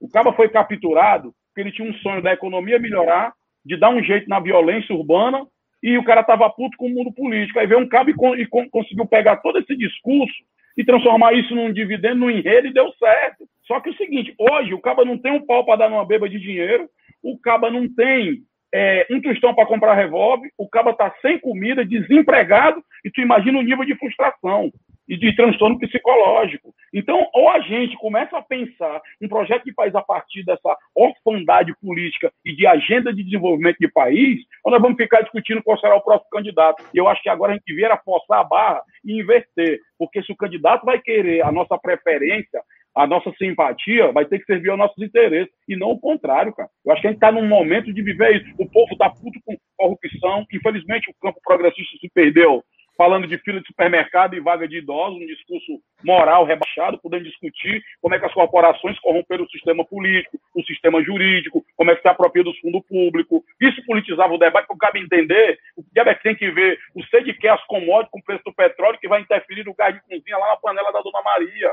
E aí você politiza no nível de compreensão das pessoas. Mas o cara fica com um discurso aqui nas estrelas, como fosse o modelo da Europa, assim, aquele mundo né, na Escandinávia, social-democracia bem desenvolvida. Aqui é Brasil pós-feudal, meu chapa. Então você tem que ter a materialidade na agenda, ou tu vai ficar conversando besteira. O cara, não, mas tem que ser a revolução, não sei o que. Gente, 8 milhões de pessoas não sabem nem ler. O cara não vai conseguir ler a primeira linha do manifesto comunista. 10 milhões não tem, 10 milhões, 10 milhões não tem o que comer, cara. 10 milhões não tem o que comer, Elias. É a fome, eu passei fome, irmão. É. Não é um sentimento legal. Você mobiliza instintos muito ruins em você. Por isso nós estamos alertando as pessoas que a fome é o elemento inflamável que faltava na crise brasileira, que junto à crise econômica, a crise social, a crise sanitária, agora vem a fome. A fome é tipo apagar a gasolina com, apagar fogo com gasolina, as pessoas não estão se ligando nisso. A favela deu maior equilíbrio, deu maior lição de equilíbrio emocional nessa pandemia, meus amigos porque você não viu o saque quebra-quebra e a situação já era precária, porque prometeram na reforma trabalhista um milhão e tanto de emprego, não veio nenhum. Prometeram que ia estar tá tudo seguro, ia estar tá legal, o, arma e tal, o bonde, o pau está comendo, é morte, homicídio lá em cima. Negaram, até onde puderam, a vacina, as máscaras, tudo. Aquele debate também, sem vergonha, de economia e vida. A gente não tem nem economia e está aí mais de 300 mil mortos. Então é outra desgraça. E você ainda continua, e o Brasil tem uma tragédia, porque é um país eleitoral. Sai de uma eleição, ano seguinte já é um ano pré-eleitoral. Então está todo mundo o tempo inteiro nessa masturbação da urna e sem, e sem gozo nenhum para o povo. Então o povo começou a ver, pô, esses caras estão discutindo só o interesse deles.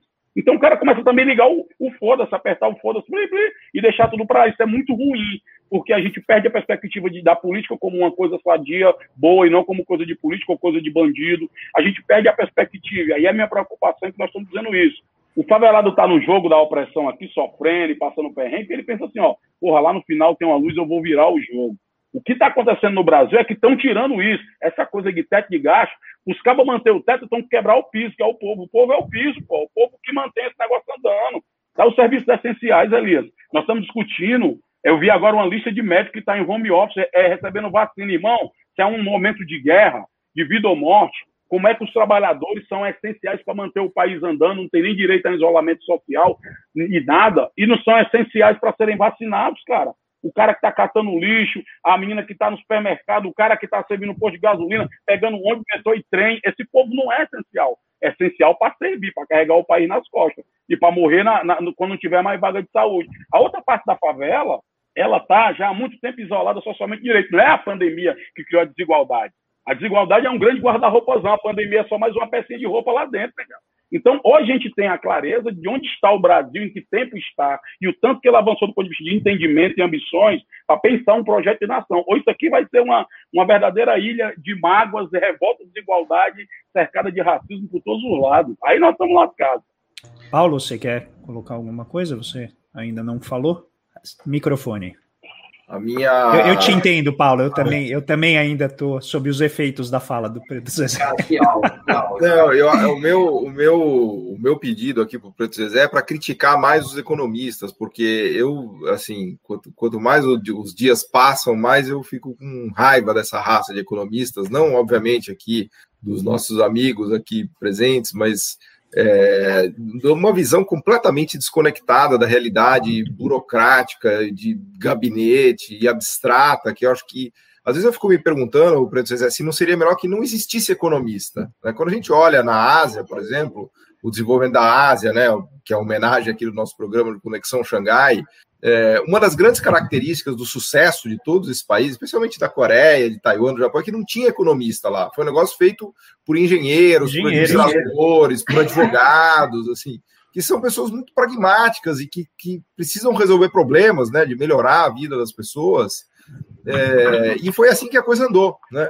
Quando eu olho para o Brasil, eu vejo, uma, eu vejo um excesso de economistas atrapalhando. Assim, eu estou já quase querendo, eu tô, querendo já meio que entregar, devolver meu diploma de economia, porque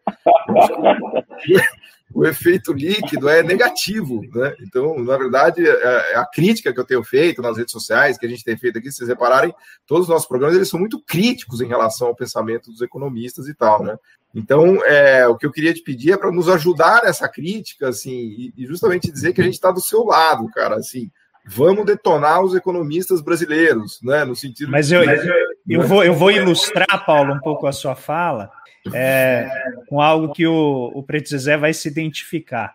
Muitos dos nossos colegas, Zezé, eles defendem o Estado mínimo, ou defendem você reduzir né, a atuação do Estado, sempre com uma ótica assim muito, eu vou chamar corporativista, né, de, de lucro, de eficiência.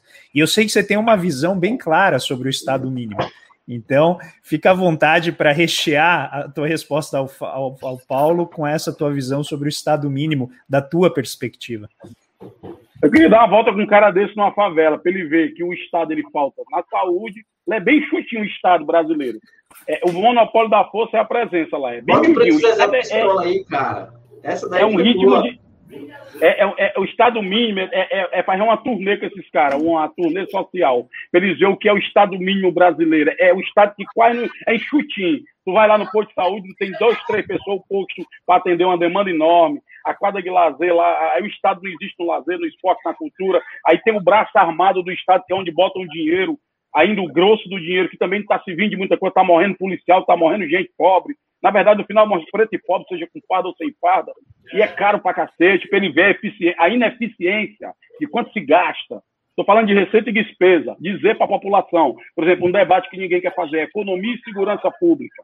Dizer para o cidadão comum, se você está pedindo mais cadeia, está pedindo para o cabo ficar mais tempo preso, quer montar uma colônia, botar aquela bola preta amarrada no pé do cabo e ele quebrando pedra. Você vai pagar por essa conta e o cabo vai sair pior. O cabo está entrando com Maria da Penha, 40% dos presos brasileiros com Maria da Penha, e está saindo dentro de uma facção de crime. O cara acha que vai ficar na prisão fazendo o quê, bicho? Não tem como. O cara custa 4 mil reais. Uma criança no Fundeb é 1.600, eu acho. Nem como é que está a atualização. Mas, porra, tem, alguém tem que dizer isso para a população, cara. Não tem a ver com esquerda e direita, não. Tem a ver com receita e despesa. Irmão, eu quero falar aqui, ó. Aqui o dinheiro que a gente tem e aqui o que a gente tem que gastar. Não tem para gastar com tudo. Vamos para onde? E aí, nós vamos fazer um debate bem sério. Vamos pegar. Eu continuo na segurança pública, que para mim é uma área que eu fico aferindo o custo da receita e despesa. Tu monta uma polícia nossa que está aí em crise, mau estresse, não teve reforma, é, o, o, o, tal do Estado Democrático de Direito na favela não existe também. É outra ilusão, outra abstração, né? Lá é pé na porta, tapa na cara, direito é ofensa, direito é favor de político, isso não existe. Então, vamos, na vida real, a, a, polícia é a única que ainda não passou pelo tal da, do processo de redemocratização. As polícias do Brasil elas estão o mesmo comportamento da época da ditadura. O que, que mudou no Brasil? É que antes tinha um inimigo, que era o tal do comunista. Hoje não, hoje é um cara preto da favela, que é o perigo. É tanto que morre tanto, o cara dá 80 tiros no carro e diz que foi confusão. O cara tá com a furadeira e leva um tiro porque o cara achava que era um fuzil. Eu vou dizer que os policiais querem matar o favelado? Não, mas na medida que o caba é formado e vai para uma favela e pega um 762, trava aqui o negócio e larga o prédio e atira para todo mundo, me, me faz pensar que ele não está ligando para aquelas vidas que estão ali. E aí o que é mais trágico? É que essa lógica também foi incorporada pelo campo progressista. É tanto ver que a população carcerária do Brasil chega à terceira do mundo e não vem com essa conversa fiada que é um ah, foi direita, não, foi um governo progressista. Por quê? Porque se aderiu a, a uma agenda de munição, efetivo, viatura e prisão para poder dialogar com o imaginário conservador popular do discurso de lei e ordem e empurrar o povo para migrar de uma agenda de direitos de inclusão, ou seja, o pobre no orçamento, como o Lula adora dizer essa frase, para uma agenda de lei e ordem de polícia. E que a esquerda nunca teve debate nisso, porque o debate da esquerda de direitos humanos, inclusive nós temos que renovar as gramáticas, é que o debate de direitos humanos na favela era denúncia da violência da polícia, que tem que denunciar que existe, que a truculência é inaceitável. Mas foi rápido pegar isso e transformar em defesa de bandido, na medida que você não discute a violência interna dentro da favela. De, da favela submetida a grupos armados paramilitares, que dominam territórios inteiros, cidades inteiras, parte de municípios inteiros, agora estão indo para a gestão pública. Então nós temos vários gargalos e isso custa caro, porque construir uma prisão é caro, o, o, o presídio de Pedrinhas consome o, o, por mês o que o hospital regional consome por ano, só em comida, gente. Então, cadê? Tem que chamar os economistas, Paulo. Eu acho que a questão é como é que nós vamos forjar uma economia voltada para a necessidade das pessoas e não uma economia voltada para encher os bolsos de meia dúzia de gente que não mora nem aqui ou que está aqui de passagem, porque eles falam assim: se der errado, eu vou embora. O problema é que a pandemia botou tudo em xeque, não tem nem para onde o cabo fugir, tem que se virar aqui mesmo. Então, acho que agora é que é necessário juntar essa sabedoria de quem está pensando e fazendo do, dos cacos do Brasil alguma coisa de solução e uma galera que está tentando romper essa agenda, porque assim, esse economês, barca furada, eu acho que também entrou em xeque. Não estão conseguindo entregar, porque assim, o discurso é assim, ó, o bolo, eu, eu sempre ouvi o discurso do economês, era vamos esperar o bolo crescer para repartir. Fortaleza agora, ela é o maior PIB do Nordeste é uma das cidades mais desiguais do planeta. Então não é falta de dinheiro, meu amigo. É dinheiro demais na mão de pouca gente. E o Cabo ainda acha que, como projeto de desenvolvimento, vai dar certo um negócio desse. Aí ele fica apavorado e vai para a rua, aqui para a Praça dos Ricos, reclamar da carga tributária. Só que lá a rua dele está limpinha, o caminhão do lixo passa, a iluminação pública renova todo o tempo, luz de LED, né? a polícia está passando todo o tempo. Tu vai na periferia, no Capão Redondo, na Cidade de Deus, na, no Bom Jardim aqui, que o Caba pagou o mesmo pão que o Caba comprou no bairro Rico, e o Caba está pagando o imposto lá na fonte, que aí vocês sabem aí, a, o percentual é coisa para 40%, que o Estado recolhe ali na mata, no gogó, não está chegando nada lá. Isso gera um ódio à estrutura de Estado, que a extrema-direita também pega para botar o discurso sem vergonha do Estado mínimo, o pobre nem vê, está dando um tiro na própria cabeça. Aí tu bota o discurso, macho, eu, eu vejo nas lives. A gente vai falar assim, a palavra elite. Aí tem um caba que comprou um Jeep Renegade de 72 prestação e acha que é com ele.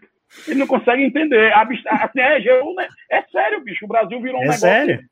É, é, é assim, é um, é um, transtorno mental, é um estado de transtorno mental permanente que nós temos que encontrar pontos para chamar o cabo e dizer assim, meu irmão, te acalma, respira, vem cá, calma, não, não precisa, vem cá, devagar, como aqui, ó, não tem. Por exemplo, eu estou vendo muita evangélica agora pedindo comida.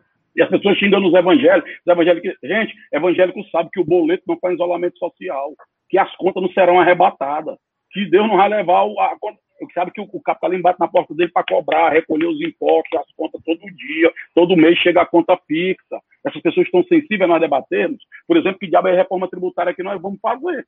Que controle político nós vamos ter sobre as políticas públicas. Mas, por exemplo, da culpa, a gente optou por muito tempo não participar de conselhos. Por quê? Os conselhos eram só de conhecidos, de amigos muito simpáticos, e quando chegava no texto para discutir o dinheiro, aí não, mas é porque o governo, os limites e tal, e a gente acabou saindo para não gerar tensão, gerar estresse e desgaste se a gente não tem o controle da sociedade sobre o que, que vai ser decidido, sobre o que é prioritário, nós vamos para onde, cara? E agora a sociedade está precisando de saúde, de comida e de dinheiro. É o momento central. A agenda já está dada, a bola já está na área. Quem quiser rimar para outro canto, tirar para outra agenda, que tire. Vai ficar falando só. Mas a agenda que está juntando gente é vacina, comida e dinheiro. E é por aí que a gente tem que ir.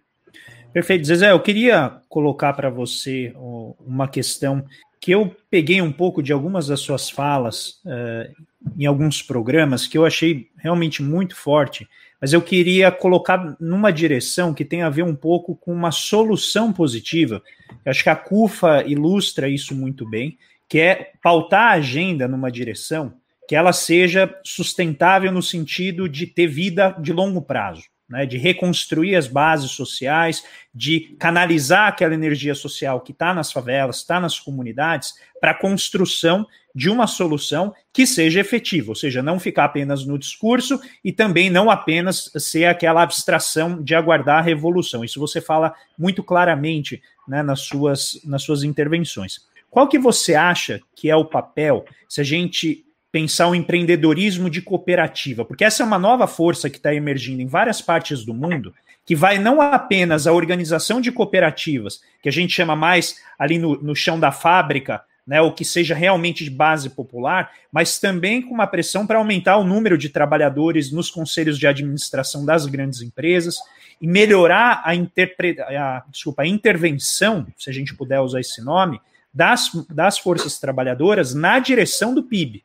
Ou seja, como que a gente vai governar a produção, como que a gente vai governar a riqueza e distribuí-la. Você coloca de uma maneira muito, é, muito forte, que eu gostei, você diz assim, ó, durante 380 anos, né, o brasileiro não pôde tirar o fruto do seu trabalho e consumir a riqueza que ele produz. Então a gente tem que trabalhar para conseguir fazer o trabalhador né, acessar a riqueza que ele produz de uma maneira. Você vê na autogestão, na, nas cooperativas, uma forma viável de mobilizar essa energia social, que você chama de inflamável, né, que a elite econômica e as elites políticas, oligarquias, ainda não entenderam que não se deve mexer com esse potão aí de combustível inflamável que são né, as forças populares. É, eu, isso é importante, viu, André? Eu acho que tudo, eu acho. Por que, que eu falo do dinheiro? Eu falo dinheiro pelo dinheiro. Eu falo do dinheiro porque ele é que é, na sociedade capitalista é a movimentação, é tudo em torno da economia. Por isso que nós não podemos, Paulo. De, agora os economistas vão poder demitir, não. Agora vamos ter que tentar e ajudar a gente a sair desse gargalo. vamos ter que sair, a gente sair desse lado, dessa caverna do dragão. É, você tem assiste desenho animado, Caverna do Dragão é um desenho que os cabas estão sempre procurando um rumo de casa para sair de dentro do negócio. Quando chega para sair, nunca a sai. se fecha, né? E nunca sai. É a caverna do dragão, nós temos que sair agora. Eu acho que assim, tudo que a gente puder construir, André, de mobilização coletiva neste momento em torno desses eixos que tem a ver com o cotidiano da vida das pessoas, é super importante para poder trazer ele com uma cultura de valores coletivos, uma, sair dessa agenda louca translocada de lei e ordem para voltar para uma agenda de inclusão social e tendo o mote do enfrentamento da desigualdade. Eu acho que isso é uma, uma agenda. Isso dialoga com o cara da, da, com o cara da empresa, o cara da micro e pequena empresa, isso dialoga com o trabalhador que quer arrumar um dinheiro, com a mãe da favela, que são mais de 47% das lideranças desses lugares, que estão querendo uma grana para desenrolar, para poder ter um tempo livre, cuidar dos meninos que estão em casa agora com as escolas fechadas, ela deixa o dinheiro ali no comércio do lugar. Então, tudo que você for discutir através disso, você promove. Quando eu vejo muitas vezes, eu lembro que a, a, eu pegava vários debates, o pessoal criticando, não, mas o problema dos governos da esquerda que o Lula só deu, criou consumidor e não militante. Gente, um presidente né, não é um centro acadêmico, não, não é um movimento popular para criar militante, não, negado. O presidente é para viabilizar a vida das pessoas. E ele governa para o país todinho, do, do mais rico ao mais pobre. Aí a negada veio com essa conversa fiada para justificar a ausência na base, o trabalho de base, a ausência do trabalho de base. Porque se pegou muito na luta institucional e achando que a vida resume tudo a eleição. Isso é uma desgraça do Brasil. Vive tudo, é, é, a, é a síndrome da urna. É uma masturbação eleitoral sem gozo de vitória nenhuma. E aí você esquece de organizar a sociedade. É impressionante. É, é um negócio assim, cara, é, é, é, é, é quase que uma, uma, uma é quase que uma dependência aqui, é quase que um noia. Virou, virou tudo em torno desse projeto da eleição. Bicho, isso é muito prejudicial, porque os intelectuais eles não podem pensar livremente que ele tem que seguir a um grupo, um partido político. O, o, os caras que pensam alguma coisa também, se o cara botar uma, se o cara escorregar um pouquinho, ele é liberal ou ele é estatista. Ele, é, aí vai. Ele, não, ele não pode ter um meio termo. No Brasil virou esse negócio. Não pode ter um meio termo de nada. Se você diz que a coisa é feia ou é bonita, eu disse, não, mas o cara pode ser né, feio, mas o cara é bem arrumado. Né? Então você pode ter um meio termo. Mas não, no Brasil não pode mais. Entrou nessa loucura. É, é, é doido. Então o que, é que eu vejo? Eu vejo que tudo que se a gente conseguir produzir em três frentes. Primeiro, organização da sociedade com ponto de engajamento, dentro dessa perspectiva. Eu acho que a aproximação hoje de muita gente que está fazendo coisas na prática, na base popular, e, e, e, e gente que está pensando na mesma agenda. Então, assim, quando eu junto é, gente da tecnologia. Eu, eu, posso juntar gente da, da China na tecnologia do 5G, com setores da Unicamp, com setores da favela que estão produzindo seus vídeos e cinema, cara. E abrir uma frente desse mercado. A China está comprando cinema tudinho, a turma nem está dando conta. Daqui a pouco eles vão começar a produzir cinema com a perspectiva de, de país deles. Porque os Estados Unidos dominou durante muito tempo essa lógica. É tanto que o, a gente fez um encontro lá na, na CUFA Global e levamos um cabo do interior do Brasil. Chegou lá, o cabo disse assim, a gente passou ali na Quinta Avenida, que tem a loja da Apple ali, o, o, e o hotel do Esqueceram de Mim, lembra? Tem um hotel lá que já foi, na, você já foi em Nova York, lógico, tiraram onda lá, aquela, aquela onda. E aí o cabo disse assim, Zé, Eu sou proibido de entrar nos Estados Unidos, Preto. É? Eu sou proibido é? de entrar nos Estados Unidos, eu não conheço, não, não tenho como conhecer. Eu nunca é mesmo, ele é proibido. Tem isso de padrão. Andou bem, andou bem, andou bem chegando, xingando o Trump. É bem feito pra tu mesmo. É, aí o que, que aconteceu? Porra, a dominação cultural dos caras é tão foda que o cara falou assim pra mim, o moleque, ó, porra, Preto Zezé, os caras fizeram o hotel igual do filme. Eu falei, não, porra. O filme foi gravado aqui, cara. Você vê a dominação, né? Você vê na favela hoje, sabe onde é que a China tá tomando de conta? Para vocês que gostam aqui do Xangai, da China? No Free Fire, cara. Videogame. China, os, os, moleques jogam. E por que estão jogando? Porque pega no celular qualquer um, não é pesado, é fácil de jogar. E nós fizemos um jogo de Free Fire, pra vocês terem ideia. Nós fizemos Free Fire das favelas. A taça das favelas Free Fire. Um moleque, inclusive, foi contratado agora para a Liga Brasileira, um moleque lá do interior de uma favela lá do Paraná. É, nós fizemos um campeonato só num jogo. Tinha 240 mil moleques conectados, né, cara? Da torcida. Como é que eu vou discutir, mobilizar a juventude sem o Free Fire? Como é que eu vou conseguir construir coletividade com essa negada sendo que escuta a internet, a, a, a questão cultural, a produção? E não é pelo dinheiro, eles não estão ali, ah, eu quero ganhar tanto. É tanto que tem moleque que não quer ir ser caixa de supermercado, quer ganhar dinheiro fazendo uma, um, comentando o jogo do Free Fire, do Minecraft. Então, assim, é, é, tem tantas indústrias, outras, que estão ali de bola e ninguém consegue configurar, transformar no mercado, organizar, qualificar, vir gente pensar, desenvolver e botar dinheiro. Essa perspectiva não. O cara olha para lá e pensa assim: não, botar um curso de bombeiro hidráulico. Nada contra. Minha mãe foi doméstica a vida toda, meu pai pintou, que Deus o tenha, me fez ser quem eu sou. Mas eu não quero isso, cara. Não vou querer isso pro meu filho. Meu filho não vai querer ser isso. Ou então o cara. Então, é igual quando a gente fala o interior do Brasil. O cara imagina um moleque, tipo Chico Bento, com chapéu de palha, um negocinho no dente e uma enxada. Aí chega lá, o cara tá querendo tênis Nike, tá querendo botar o vídeo dele no YouTube, ser é um cara que vende milhões para dominar o mundo todo. E o cara tá, o cara tá dançando. Olha como é a loucura da globalização. O moleque tem um grupo de break no interior do Brasil. Ele baixa na lan house da, da, da quebrada dele os vídeos dos moleques dançando na Alemanha, na China, que são os caras que dançam mais. Aí ele monta a coreografia dele e ganha o campeonato do Brasil. Hoje tem um sendo professor na Alemanha, lá em Zurique, e o outro sendo professor lá no Canadá, de dança, de break, saindo de uma favela do interior do Brasil, sem um tostão de dinheiro público. Esse cara não tem motivo nenhum para gostar da política, que não serviu nada para a vida dele, para gostar do Estado, que talvez até tenha atrapalhado o Cabo. Então, assim, nós temos que repensar um projeto para o Brasil. Quando eu vejo os caras trazendo um monte de agendas de fora, de negada. Nosso desafio é qual é a receita para sair dessa caverna do dragão brasileira. Precisa inteligência. Inteligência a gente tem, né, Gabi? Não é possível. Nós temos inteligência, cara. Muita inteligência. Como é que nós criamos uma planta? Como é que nós criamos uma agenda brasileira para o Brasil? Chega de ficar, é influência de fora, é legal todo mundo, tal, mas como é que pensa o Brasil a partir do Brasil? Não é possível que a gente não tenha essa agenda, cara. Eu não consigo acreditar nisso, cara. Se a CUFA, que não é ninguém, conseguiu levar comida do extremo sul do Rio Grande do Sul até as tribos indígenas, que a gente montou balsa para ir por dentro d'água, lá nas tribos indígenas entregamos chip, gás, comida, lá nas tribos indígenas do Acre, como é que nós não vamos desenvolver uma plataforma para desenvolver o país? Eu não consigo aceitar isso, entende, André? Eu não consigo aceitar que nós não consigamos é, é, desenvolver uma saída brasileira para o Brasil, cara. Posso fazer uma pergunta? Eu queria. É, eu só queria assim, registrar como que o Wallace ele fica calminho. Né, cara, é assim, eu, estou no estágio aqui do espírito, cara, ouvindo o que o Zezé falar, em outro nível, porque, tipo, é, eu estou lembrando muito da entrevista do MC da cara, no Roda Viva.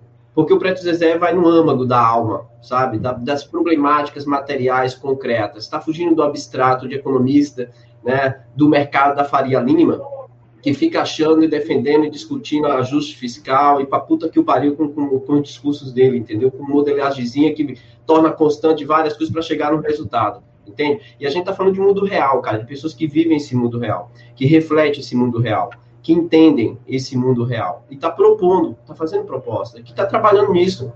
É óbvio que a gente não concorda com tudo, que temos nossas divergências, mas reconhecemos no trabalho do Preto Zezé, entendeu? A grande relevância de conhecer o concreto, de conhecer a realidade. É diferente de muita gente que fica na academia né, discutindo no mundo abstrato que nunca teve contato com esse mundo real. Quando o Preto fala de interior, eu sou do interior de 50, de 50 mil habitantes, cara entendeu? Eu conheço muito a questão da pobreza do Nordeste, do sertão nordestino. Eu sei o que é. Eu nunca passei isso. Eu sou de uma, de uma classe média. Mas eu vi isso. As pessoas, por exemplo, na seca, vendendo o seu frango a, a, abaixo, bem abaixo do preço para sobreviver, cara. E aí as pessoas, por exemplo, quando eu morei em São Paulo, morei por um bom tempo em São Paulo, as pessoas não entendem por que, que aquela pessoa ali né, ela, ela tem uma gratidão muito grande ao, ao presidente Lula, por exemplo, por causa do Bolsa Família, por causa do, do, do Minha Casa Minha Vida, por causa do Energia para Todos, por causa da, da, da, do programa de cisterna. As pessoas não entendem, cara, essa realidade. É isso que o Preto Zezé está falando. A gente faz as críticas aos governos do PT, aos governos do PSDB, ao, ao governo Bolsonaro, dentro de uma, uma, perspectiva acadêmica, de projeto, mas que não chega a, a, a essa realidade dessas pessoas. Né? As pessoas não estão nesse nível de abstração de que a gente faz o debate. E o Preto Zezé está trazendo para a gente aqui elementos do concreto, do mundo real, cara. Entende? Por exemplo, era esse ponto que eu queria trazer, Preto, que você, você tocou, cara. E eu queria muito que você falasse um pouco, porque é, o Minha Casa Minha Vida, né, ele traz para o debate uma questão de um déficit habitacional brutal no Brasil. Nós temos um problema, uma problemática, porque, cara, eu lembro de um filme que o cara era cego, e para mim isso é emblemático, e ele volta a enxergar. E aí ele vê uma pessoa na rua, né? E a pessoa passa e não se sensibiliza. E ele fala assim: por que, que o que é aquilo ali? Aí a pessoa, que é uma pessoa que não tem casa, está morando na rua. Aí ele fala: e vocês passam e não se sensibilizam? Não, é natural. Aí ele fala: ó, se for para enxergar e ser assim, eu prefiro ficar cego. Porque a gente, a gente se tornou, cara, a gente, a gente passou a ser pessoas insensíveis com a realidade social, com a problemática. Isso foi se naturalizando. E o, o programa Minha Casa Minha Vida, ele, ele trouxe para o debate a questão de um problema grave no Brasil, que é um problema habitacional grave. E aí o Zé está trazendo uma crítica que eu acho muito importante. Porque eu, eu, eu, li algumas coisas sobre esse programa, não sou especialista em habitação, mas eu li algumas questões, porque para muitos é o que o Zé falou. É um programa de habitação que gerou emprego, que dinamizou a atividade econômica, mas colocou as pessoas lá no fundo da cidade, muito distante da cidade. E tem um, um elemento para dizer que eu queria que você discutisse sobre essa questão do distanciamento da cidade, ou seja, é um programa que tinha a finalidade de incluir e acabou excluindo pela localização da habitação.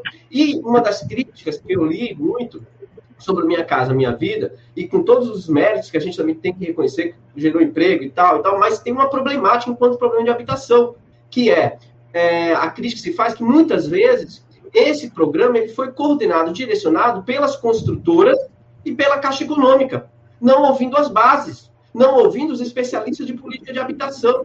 E isso acabou excluindo, como você está colocando. Eu queria que você explorasse mais um pouco isso, porque, veja, é um elemento fundamental para se pensar política de habitação no país. É inconcebível o número de pessoas que moram nas ruas, cara. É inconcebível, isso não é aceitável. Isso não é aceitável e isso tem, isso tem aumentado muito. Com a crise, com o desemprego, as pessoas não têm como pagar aluguel. Uma boa parte da população do Brasil mora de aluguel. E elas estão desempregadas, sem condições de pagar aluguel, morando nas ruas. E isso não é natural, cara. Isso não Zezé, é normal. Esse foi o Wallace Pissou. Eu queria começar falando da, do papel dos jornalistas no Brasil. Eles cumprem um papel de destruição das instituições. Já põe a vinheta do Wallace Pistola. Então, isso é o que me deixa mais puto da vida, imitar. É esse papel que essas pessoas que vivem dentro de um complexo de vira-lata, e aí, quando falam de saco ataca, ele começa a ficar um pouco irritado e perder a razão das coisas.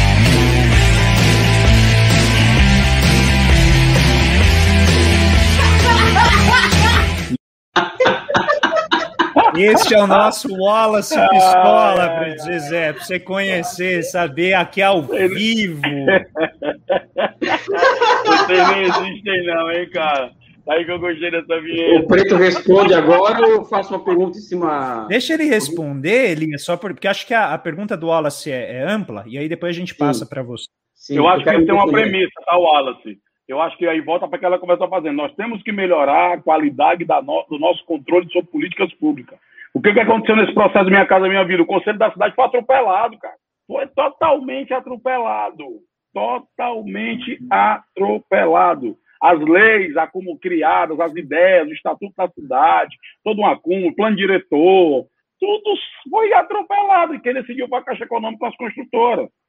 E é o do jogo de poder? O que eu estou dizendo é que, quanto sociedade, nós temos que decidir se a gente quer, de novo, montar conselho, se mobilizar para dar inteligência de graça para os governos, para legitimar esses governos, e na hora que decidir a gente não participa. Agora, na hora que dá uma bucha, não chama. Não deu um problema em tal lugar, chama. Só chama lá a gente para problema. Enquanto a favela, os pobres trabalhadores. Vamos, vamos pegar agora, vai vir um debate da recessão econômica. A recuperação econômica, quando fala em pobre, só vê pobre como gasto não vê pobre como investimento. E os caras acham que vai ter saída para a crise econômica do Brasil se não investir na maioria da população, bicho. É maluquice, cara. Os números todos estão apontando. E você, nós não estamos nem falando. Olha como é a questão. Nós estamos alertando para o problema da fome. Vamos lançar um programa daqui a pouco. Quem puder assistir, assista no Fantástico. Mas olha o que está acontecendo. Ninguém está contabilizando, e aí vocês, economistas, podem ajudar quanto vai custar, o quanto está custando isso agora que são as crises estruturais acumuladas em, em decorrência da pandemia. Vamos dar um exemplo. Uma porrada de gente, a Elisa, inclusive, falou que a Covid aí deu uma, comeu a parte vermelha do cérebro, do cérebro dele. A vermelha não, né, Elisa? Continua a parte vermelha do cérebro. O Covid não, não atingiu, né? Não chegou nessa parte. Mas, assim, o Eli está falando essa coisa da sequela do Covid, mas isso é fato, gente. Essas pessoas não vão ter como voltar ao mercado de trabalho essas pessoas elas não vão ter assistência econômica depois, porque ninguém vai querer mais falar. Quando todo mundo é vacinado, ninguém fala mais em renda para essas pessoas, as pessoas serão esquecidas, vão virar párea. O sistema de saúde não vai estar preparado para cuidar dessas pessoas de novo, porque vão é só olhar o hospital de campanha, fecharam todos depois que acharam que a pandemia ia melhorar, aí vem a segunda onda de novo. Então, assim, isso eu estou falando na saúde. Vai para a educação. Tem jovem achando que não precisa mais voltar para a escola, galera. Porque dá para viver sem escola a educação infantil, o déficit que vai ter acumulado, a gente já era no ranking da desigualdade educacional, lá embaixo na rabeta, imagina agora. Eu estou falando do estado aqui do Ceará que ostenta a educação. Estéreo United de Sobral, com educação lá em cima, IDEB, pau e pau. Mas você imagina como é que vai ficar. E ninguém está falando sobre isso. A gente vai falar de recessão econômica, aí vai falar de reforma tributária, vai falar não sei de quem, do banco, do refis, não sei quem, o cacete, e os, os trabalhadores, cara. Quem está gerando a riqueza? Ah, o capital organiza a produção, organiza, mas quem gera riqueza é o trabalhador. Se a gente não tiver um mínimo de uma pactuação desse negócio aqui, vai virar uma porradaria sem fim, vai virar briga de rua, cara. É preciso, quem tem minimamente um senso, em todos os campos que respeitam o jogo democrático, sentar e dizer, negada, tem uma bomba relógio tic-tac aqui, ó. Quanto mais dia passa, vai ficando menos tempo e a bomba vai já explodir. Só quando explodir, negada, quando uma explosão, não tem um que se blinde e outro que não se blinde. É o que eu tô falando da fome. Tem gente se suicidando. Na internet agora cresce um movimento que não tinha antes da pandemia, que eu estou vendo agora, que eu monitoro muito rede social e tal, que é de pessoas, aquele cara que tinha um açaí, o cara que vendia um salgado, tinha uma lanchonete. Esse cara tá vendendo tudo dentro de casa para trocar por comida, cara. Ele não era um cara miserável, ele não era mais um cara lascado, à época não era aquele povo que estava abaixo da linha de pobreza, mas ele hoje está indo para esse lugar. Ele hoje está indo para esse lugar e sem perspectiva de melhora nenhuma. Não tem ninguém acenando para esse cara. Não tem ninguém dizendo, meu irmão, tá aqui, ó. Tá aqui, vamos me ajudar aqui. Quanto agenda política, entendeu? Tem um ato ou outro do governador. Aqui no meu estado, o governador liberou gás, anistiou conta, tá dando dinheiro para cima, para baixo, aumentando cartão infância. Mas, assim, isso não é um programa de país que está dizendo. Não é como o Biden. O Biden está pegando não sei quantos trilhões, joga no bolso do povo, joga na mão das pequenas empresas, salva o povo aí. A agenda do Biden, qual é a agenda do Biden, do, do, do capital, da maior economia do mundo? É botar dinheiro na mão dos pobres e fazer o Estado pagar a conta para segurar a onda, cara. Eles estão vendo os Estados Unidos, estão com a crise lá no, na garganta. E no Brasil, a gente já está brincando de teto de gasto. Brincadeira isso aí, cara. Aí é sacanagem com o povo. Depois não entende porque que o povo está puto com tudo e vira um estresse. Eu não acredito. Acredito que eu estou te falando. Note isso. Eu não acredito que os pais de família que seguraram a onda do ano passado todinho, se abandonarem e não verem perspectiva, vão ficar olhando seus filhos chorarem com fome a noite todinha diante de prateleiras lotadas de comida. Só que tem o seguinte, quando eles partirem para cima dessas prateleiras, eles vão partir para cima de todo mundo. E aí é o caos generalizado. Eu nem gosto de falar nisso, nem quero que isso aconteça. Estou lutando para que minimamente a gente mobilize setores da sociedade para acenar e dizer assim, ó, aqui tem um lado, que a gente está se colaborando, somando, deixando essa diferença de lado e botando uma agenda de quem mais precisa para ajudar agora. É agora, negado. Não tem jeito. Gente falando de 2022, qual candidatura, a frente ampla, negada. Nós temos que sobreviver a 2021. Se não passar esse mar vermelho, vai safogar todo mundo. Preto, deixa eu fazer uma, uma colocação. Primeiro que eu tenho, assim, plena concordância com o que você fala. E eu, quando eu falei que ia me defender, eu quero dizer o seguinte os economistas. Do... É, não, eu vou falar uma coisa muito séria, que o, Paulo, o Wallace e o André concordam. Né? O que os economistas progressistas discutem sobre o Brasil hoje? A grande contradição do Brasil, uma delas, né? mas a que mais chama atenção é a, a falta de entrada do Brasil nas chamadas cadeias globais de, globais de valor. Ou seja, o Brasil não tem 5G, o Brasil não tem complexidade econômica e tal. É um fato. Não é? Eu tenho dito já há muito tempo, eu voltei a dizer hoje, e também no, no meu Twitter recentemente, que o problema do Brasil hoje é você como você coloca 20 milhões de pessoas, né, como você dá emprego formal para 20 milhões de pessoas. Né, eu acho que acho que esse é o primeiro ponto que todo mundo do nosso campo político tinha, tinha, tinha que ter um, tinha que ter uma tinha que ter é, acordo em relação a isso. 5G, cadeias globais de valor, cadeias globais de valor, isso é outra história. Mas o problema hoje é colocar 20 milhões de pessoas com carteira assinada para poder levar comida para casa. Acho que esse é o primeiro ponto. O segundo ponto, eu dou em uma universidade que ela é que ela é a pioneira nas cotas raciais, né, e sociais, que é que é a, a, Universidade do Estado do Rio de Janeiro. E coincidentemente o, o, o, oitavo andar da faculdade era de, a faculdade de frente para o da Mangueira, né? E, tem, e, na, e na aula que eu dou para em uma das disciplinas que eu ofereço aos alunos de graduação, eu os levo a olhar para a favela da Mangueira, né? E eu falo, olha, pessoal, além de, de vocês querem ir para o mercado financeiro, acho que é o direito de vocês, vocês sonham com isso, mas olha, vocês têm que, vocês têm que trabalhar para essas pessoas aqui. E não observar a favela como problema. Eu, por exemplo, quando olho uma favela, eu vejo solução nela. Porque seria uma, o, o efeito multiplicador na economia de se transformar a favela, barraco, em casa, é uma coisa muito grande, eu acho. Não é? Isso geraria de imediato 4 ou 5 milhões de empregos. Existem cálculos em cima disso daí. Então, tudo isso que você está colocando, Zé, que essa revolta, inclusive contra os intelectuais, que eu concordo com você, aliás, eu partilho dessa revolta também, é, eu acho que é, é, um famoso gap entre que os pensamentos sociais avançados que estão, que estão soltos por aí, que é você, por exemplo, e outras organizações, com a falta de um projeto nacional. Ou seja, a grande questão é que falta, eu acho, ou seja, olhar a favela como solução, é, urbanização de favela, mostrar para as pessoas que ó, você tem que ser economista do, desenvolvimento, para tirar essas pessoas dessa situação e colocar em outro, outro patamar. Agora, o que falta mesmo, de fato, dentro do que está colocando aqui, é um projeto nacional. Por que projeto nacional? Porque o que falta entre eu e você, Zezé, é, quando eu falo você, eu vou falar o, o, falo da favela em si, né, que eu não moro numa favela. Eu tenho, eu tenho sensibilidade a, a, a, eu sou humanista, vamos dizer assim, né? É a falta de uma ideologia que nos ressignifique o, o eu e você, entendeu? Sabe? Então eu, eu coloco essa questão da, do ideológico, porque é isso que você coloca, né? O povo uma hora vai sair, vai sair por aí chutando tudo, negando a política e achando que nós somos os culpados, né? Então o que eu coloco é isso, basicamente, né? A necessidade de se, de se verbalizar tudo isso, de se sistematizar tudo isso que você coloca dentro dos marcos do Projeto Nacional de Desenvolvimento do Brasil. Fora disso, eu não vejo muita solução para os nossos problemas, né? Eu acho que a ideologia do nacional e do popular é o que faz falta E é o que tá, é a liga que falta para juntar, para nos juntar enquanto, enquanto seres humanos, né? Eu estou emocionado, tá? Eu sempre me emociono quando falo do Brasil, né? E mais uma vez eu não, eu não consegui escapar ela, né? Obrigado por você existir, Zé. Obrigado, cara. Você, você assistiu o filme do Pelé já? Não. Não, assiste o documentário do Pelé. Ali tem várias pistas, porque são muitas coisas parecidas com o momento de agora, mas tem uma coisa no Pelé que é muito forte, é, que eu acho que é a construção do, da afetividade do imaginário. E para as elites da época, ter um homem preto vindo de onde ele veio como imaginário deve ter sido um negócio muito, muito tenso entre eles para ser recebido, ser recebido no palácio como presidente. Depois que ele se quebra aquele voto, o país está em outro clima também. Se você vê o povo lá largando bala na guerrilha e tal, e o povão estava lá no carnaval, no futebol, era outra parada. Então, assim, ali naquele documentário eu vi umas coisas interessantes, cara, do ponto de vista. Porque, assim, o Brasil. É, é, é, é, nós temos que fazer todo tempo uma terapia de autoconhecimento. O Brasil ele se negou o tempo inteiro a aceitar o que ele é. Né? Ele, ele, ele aceita os pretos ali no futebol, deixa eles virem aqui na música, me divertir, a comida é legal, mas economia só quem tem é nós aqui, ó. Aqui do asfalto, aqui, a gente aqui, ó, a tropa da economia. É tanto que eu vou para algum debate, cara, não, esse cara quer falar de favela e de economia, eu falei, tira a favela, vê se sobra economia, meu amigo. Tira a favela agora, vê se sobra alguma coisa. Todo esse papo de. Tem que, é, é, essa, essa coisa tem que começar a quebrar logo isso. Existe uma nova geração que está discutindo o Brasil é, é, com dialetos diferentes. É isso que nós temos que entender.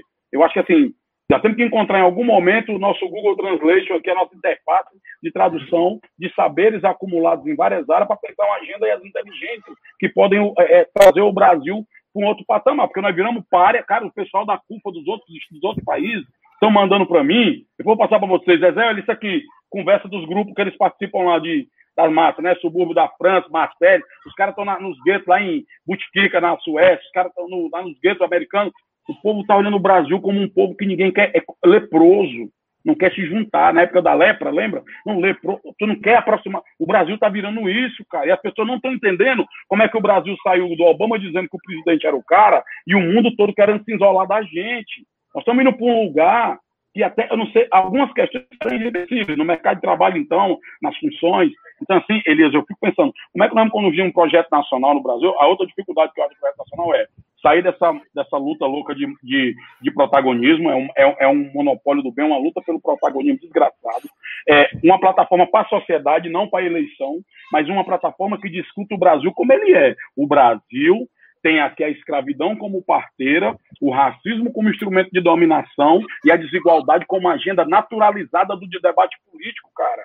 Meus amigos americanos ficam perguntando, Zé, como é que vocês estão aceitando isso aí? Como é que vocês tratam coisas tão bárbaras como é 45 mil jovens negros morreram, um jovem negro morreu em 3 minutos, como uma coisa de número, e você. Porque se aqui nos Estados Unidos toca fogo em tudo. Eu tenho que explicar para os caras como é que é o Brasil, a violência construída, que não é assim, que até hoje o Código de Processo Penal tem a lei de vadiagem baseada que os negros não tivessem a plaquinha, ia preso, que hoje o cara preto que nem eu, que não sou mais nada, que não vivo mais as agruras da favela, mas eu, eu, frequento o lance dos brancos. Toda hora o cara acha que eu sou o motorista, o empregado, o cara que está dirigindo. Nunca vou ser uma pessoa integrada na sociedade dita de classe, como dizia o Florestan Fernandes, o negro na sociedade de classe, mesmo eu tendo superado a questão econômica, mas o racismo não deixa, porque o racismo ele é estruturante do modelo econômico, jurídico, político e econômico do Brasil, cara. Então, um projeto nacional, e eu não vejo ninguém discutindo, eu não estou aqui falando do racismo, negócio de preto contra branco, ou um assunto só de preto.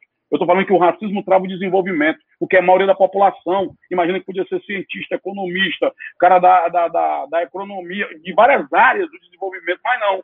Essa população aqui é pensada para servir, e esse é o imaginário brasileiro, que na medida que eu chego num hotel, porra, com dois funcionários meus que é branco, sueco, que o, o, o André Roncalha aí é, é negão na frente dos caras, e o cara olha para mim e fala, ó, oh, o senhor põe o carro deles ali, eu tenho que aplicar um constrangimento pedagógico no cara e dizer, ó, não vamos ficar nesse hotel aqui mais não. E o cara se assusta, por quê? Porque você não está acostumado com preto hóspede não, cara. Mas por que você está dizendo isso? Você está achando que eu sou motorista dos caras, eu sou o patrão deles, pô. Tá maluco? Eu vou me embora daqui, cria um constrangimento, um terror, até chegar o dono do hotel. O dono do hotel já chega apavorado. Eu falei que ia fazer uma matéria na Globo, um ao vivo, e o cacete, papapá, e o cara desesperado. Daqui a pouco chegou para o senhor Francisco José e disse, já gostei de você.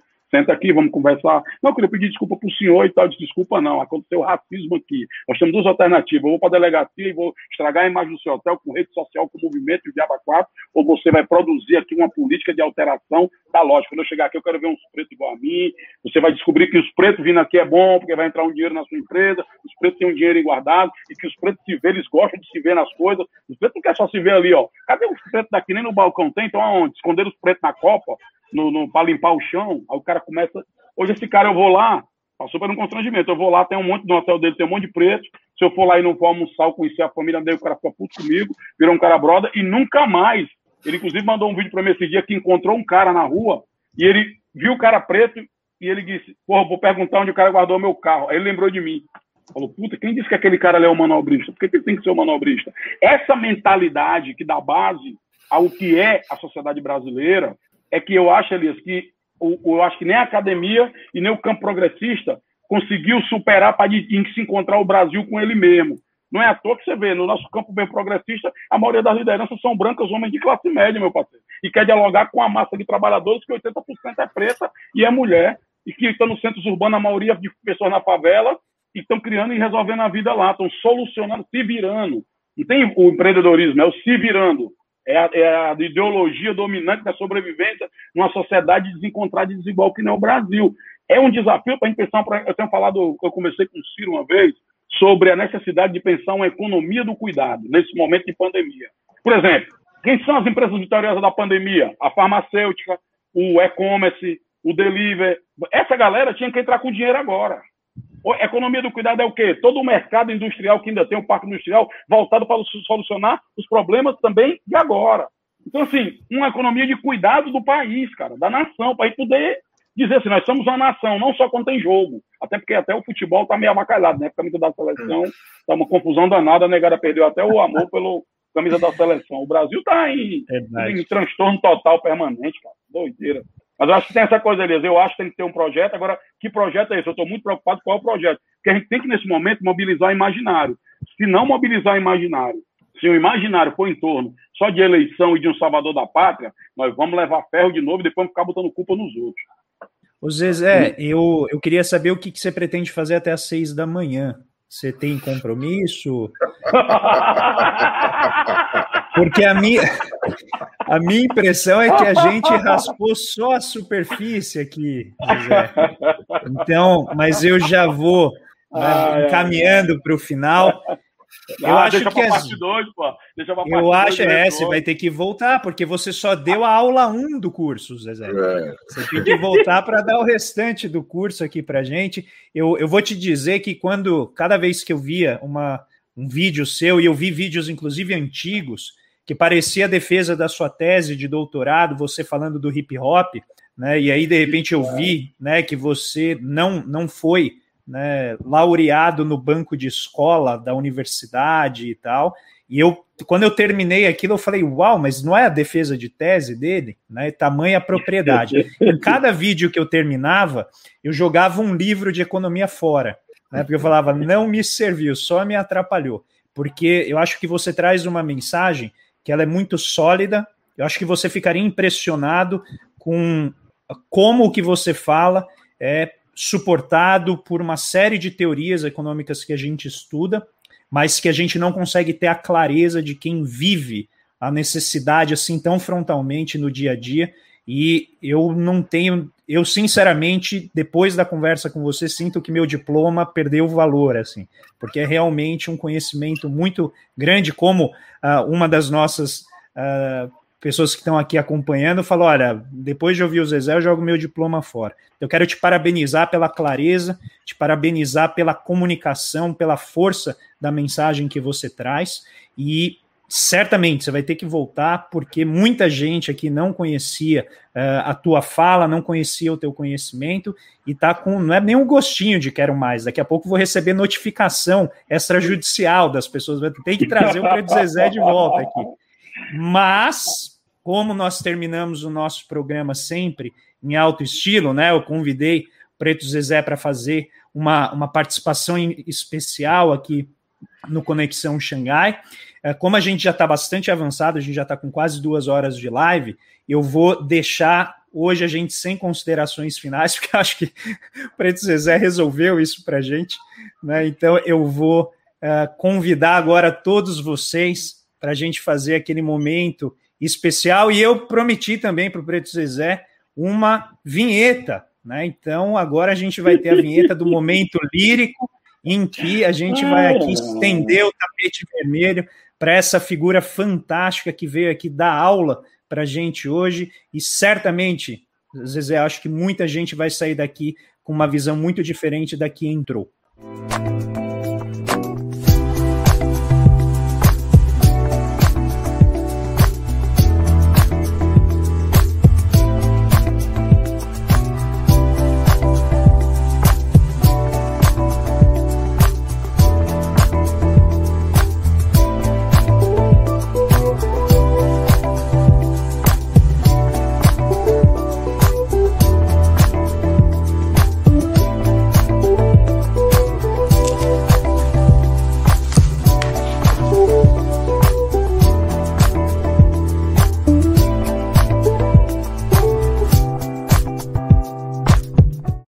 Hoje, boa, o momento boa. lírico vai ser com o nosso querido Preto Zezé. Eu pedi para ele separar, ele que é artista também. Ele é, ele é um homem que faz tudo nessa vida. Então, ele. Eu, eu, fiquei muito impressionado com a poesia que você recitou, que eu sei que é uma música, é um hip hop, que é o, o outro lado da farda. Né? E a partir daquele momento eu falei, eu preciso convidar então o Preto Zezé para fazer né, o momento lírico. Tá contigo a palavra. Outro lado da farda foi uma confusão que eu arrumei, viu, bicho? Para discutir a história do policial como um trabalhador da segurança pública, não só como aquele, o braço do Estado que mata, né? Eu tive esse pensamento confusão. enquanto eu ouvia. Eu falei assim, ele deve ter tido muito problema. Mas hoje, cinco anos depois, é porque tem essa coisa também. Pensar à frente é também, é tipo abrir um bar, irmão. Abriu tem que aguentar os bebos, entendeu? Então, também processo. O bom é chegar hoje e ver muita gente concordando e saber que aquela música abriu espaço para conversar com os policiais, principalmente, que estão na ponta. Para mim, para mim, o trabalho real, quem está na ponta, na prática, é importante para caramba. E a galera que quer mudar, então, criar um ambiente de possibilidades e diálogo. Isso é bom para caramba, estamos precisando. Tem que criar umas arenas menos hostil, cara. Tem que desostilizar o debate entre pensamentos diferentes, que é aí que a gente cresce. Mas eu vou, eu estou sendo colunista do jornal aqui, Diário do Nordeste, e eu queria trazer. É, eu fiquei muito debate sobre prioridades, quem era prioritário para vacinar, e aí eu, eu coloquei um artigo lá, eu, eu pergunto, né? Eu afirmo, essenciais para servir prioritários para vacinar. Publicitário do asfalto sugeriu álcool em gel e propôs fique em casa. Muita gente na favela sequer tem sabão e água. Isolamento social, só o racismo consegue. De onde eu vim, somos isolados de direitos básicos. Na TV, vida são apenas números e a vida segue. Se eu tô com medo, demais. Mas nunca foi de sairmos da rua. Entre as várias formas de sobreviver e morrer, infelizmente, no Brasil desigual, a pandemia é só mais uma. Humanos invisíveis ao orçamento, quando se fala em retomar a economia. Preto, pobre, favelado é sempre gasto. Nunca potência nem é visto como investimento. Dona Fátima me contou que uma amiga morreu sem vaga no UTI em casa. Deixou filhos histórias, mas uma vida cancelada. Enquanto a insanidade de rebanho faz balada escondida na madrugada. E nosso filme diário de horror, de dor, de desamor. Nessa vida sem eira nem beira, a vida da merendeira é tão prioritária quanto a do professor? O ambulante, o camelô, o povo do ônibus, do trem, do metrô são essenciais para o funcionamento da nação. Essenciais para servir, sim. Prioritários para vacinar, não. Gente decente que é essencial para servir, mas é exposta ao risco sem garantia. Espremida entre o risco do vírus e a desigualdade do dia a dia. A bomba relógio faz tic-tac. A paciência fica pouco e a voz rouca. Emergencial é para ontem, não em câmera lenta, uma merreca em conta-gotas. Colaboração e união para sairmos desse labirinto. Favelas deu lição de equilíbrio até aqui. Mas filhos chorando de fome desespera qualquer cidadão. Melhor dividir a riqueza das oportunidades do que entrarmos todos em convulsão. É isso. Preto, Zezé, fantástico. Eu vou precisar de uns cinco dias para assimilar tudo que você trouxe aqui para gente. Eu agradeço demais, agradeço muito ao Paulo, ao Wallace, ao Elias, que abrilhantaram, enriqueceram demais, assim, porque é, poder conversar com vocês é tirar e explorar a tua inteligência, a sua sabedoria, não é para qualquer um. É muito difícil. A gente precisou de quatro pessoas aqui para raspar a superfície. Então a gente agradece demais né, o seu conhecimento. A gente te agradece demais pelo seu trabalho. É, Para a gente é muito importante que você ganhe cada vez mais projeção, que as pessoas te conheçam cada vez mais, mas não só o Preto Zezé, mas tudo aquilo e toda a comunidade com quem você trabalha, todas as pessoas né, que batalham diariamente lá na CUFA e em várias outras organizações sociais. Você representa uma seiva de um movimento coletivo, social, que muitas vezes as pessoas acham que já se perdeu, que essa energia se dissipou e a gente está vendo que não e como você muito bem colocou, a pandemia apenas democratizou a tragédia que antes ficava presa ali né, na, nas comunidades que a elite econômica, as pessoas não conseguiam enxergar, e de repente isso foi escancarado, e agora todo mundo está vendo um pedacinho, né, sequer na elite econômica, do que é essa tragédia coletiva, que muito, sempre foi a realidade de muitas pessoas aqui no Brasil. Então fica o meu grande abraço para você, o convite já de pronto para você retornar né, numa outra ocasião. Um grande abraço para todo mundo que nos acompanhou aqui nessa nesse domingo de Páscoa. Fiquem muito bem, uma boa semana para vocês. Elias, Wallace, Paulo, Preto Zezé, grande abraço, até a próxima. Valeu, Valeu meus amigos. Precisou Obrigado. é só chamar. Chamaremos, com certeza.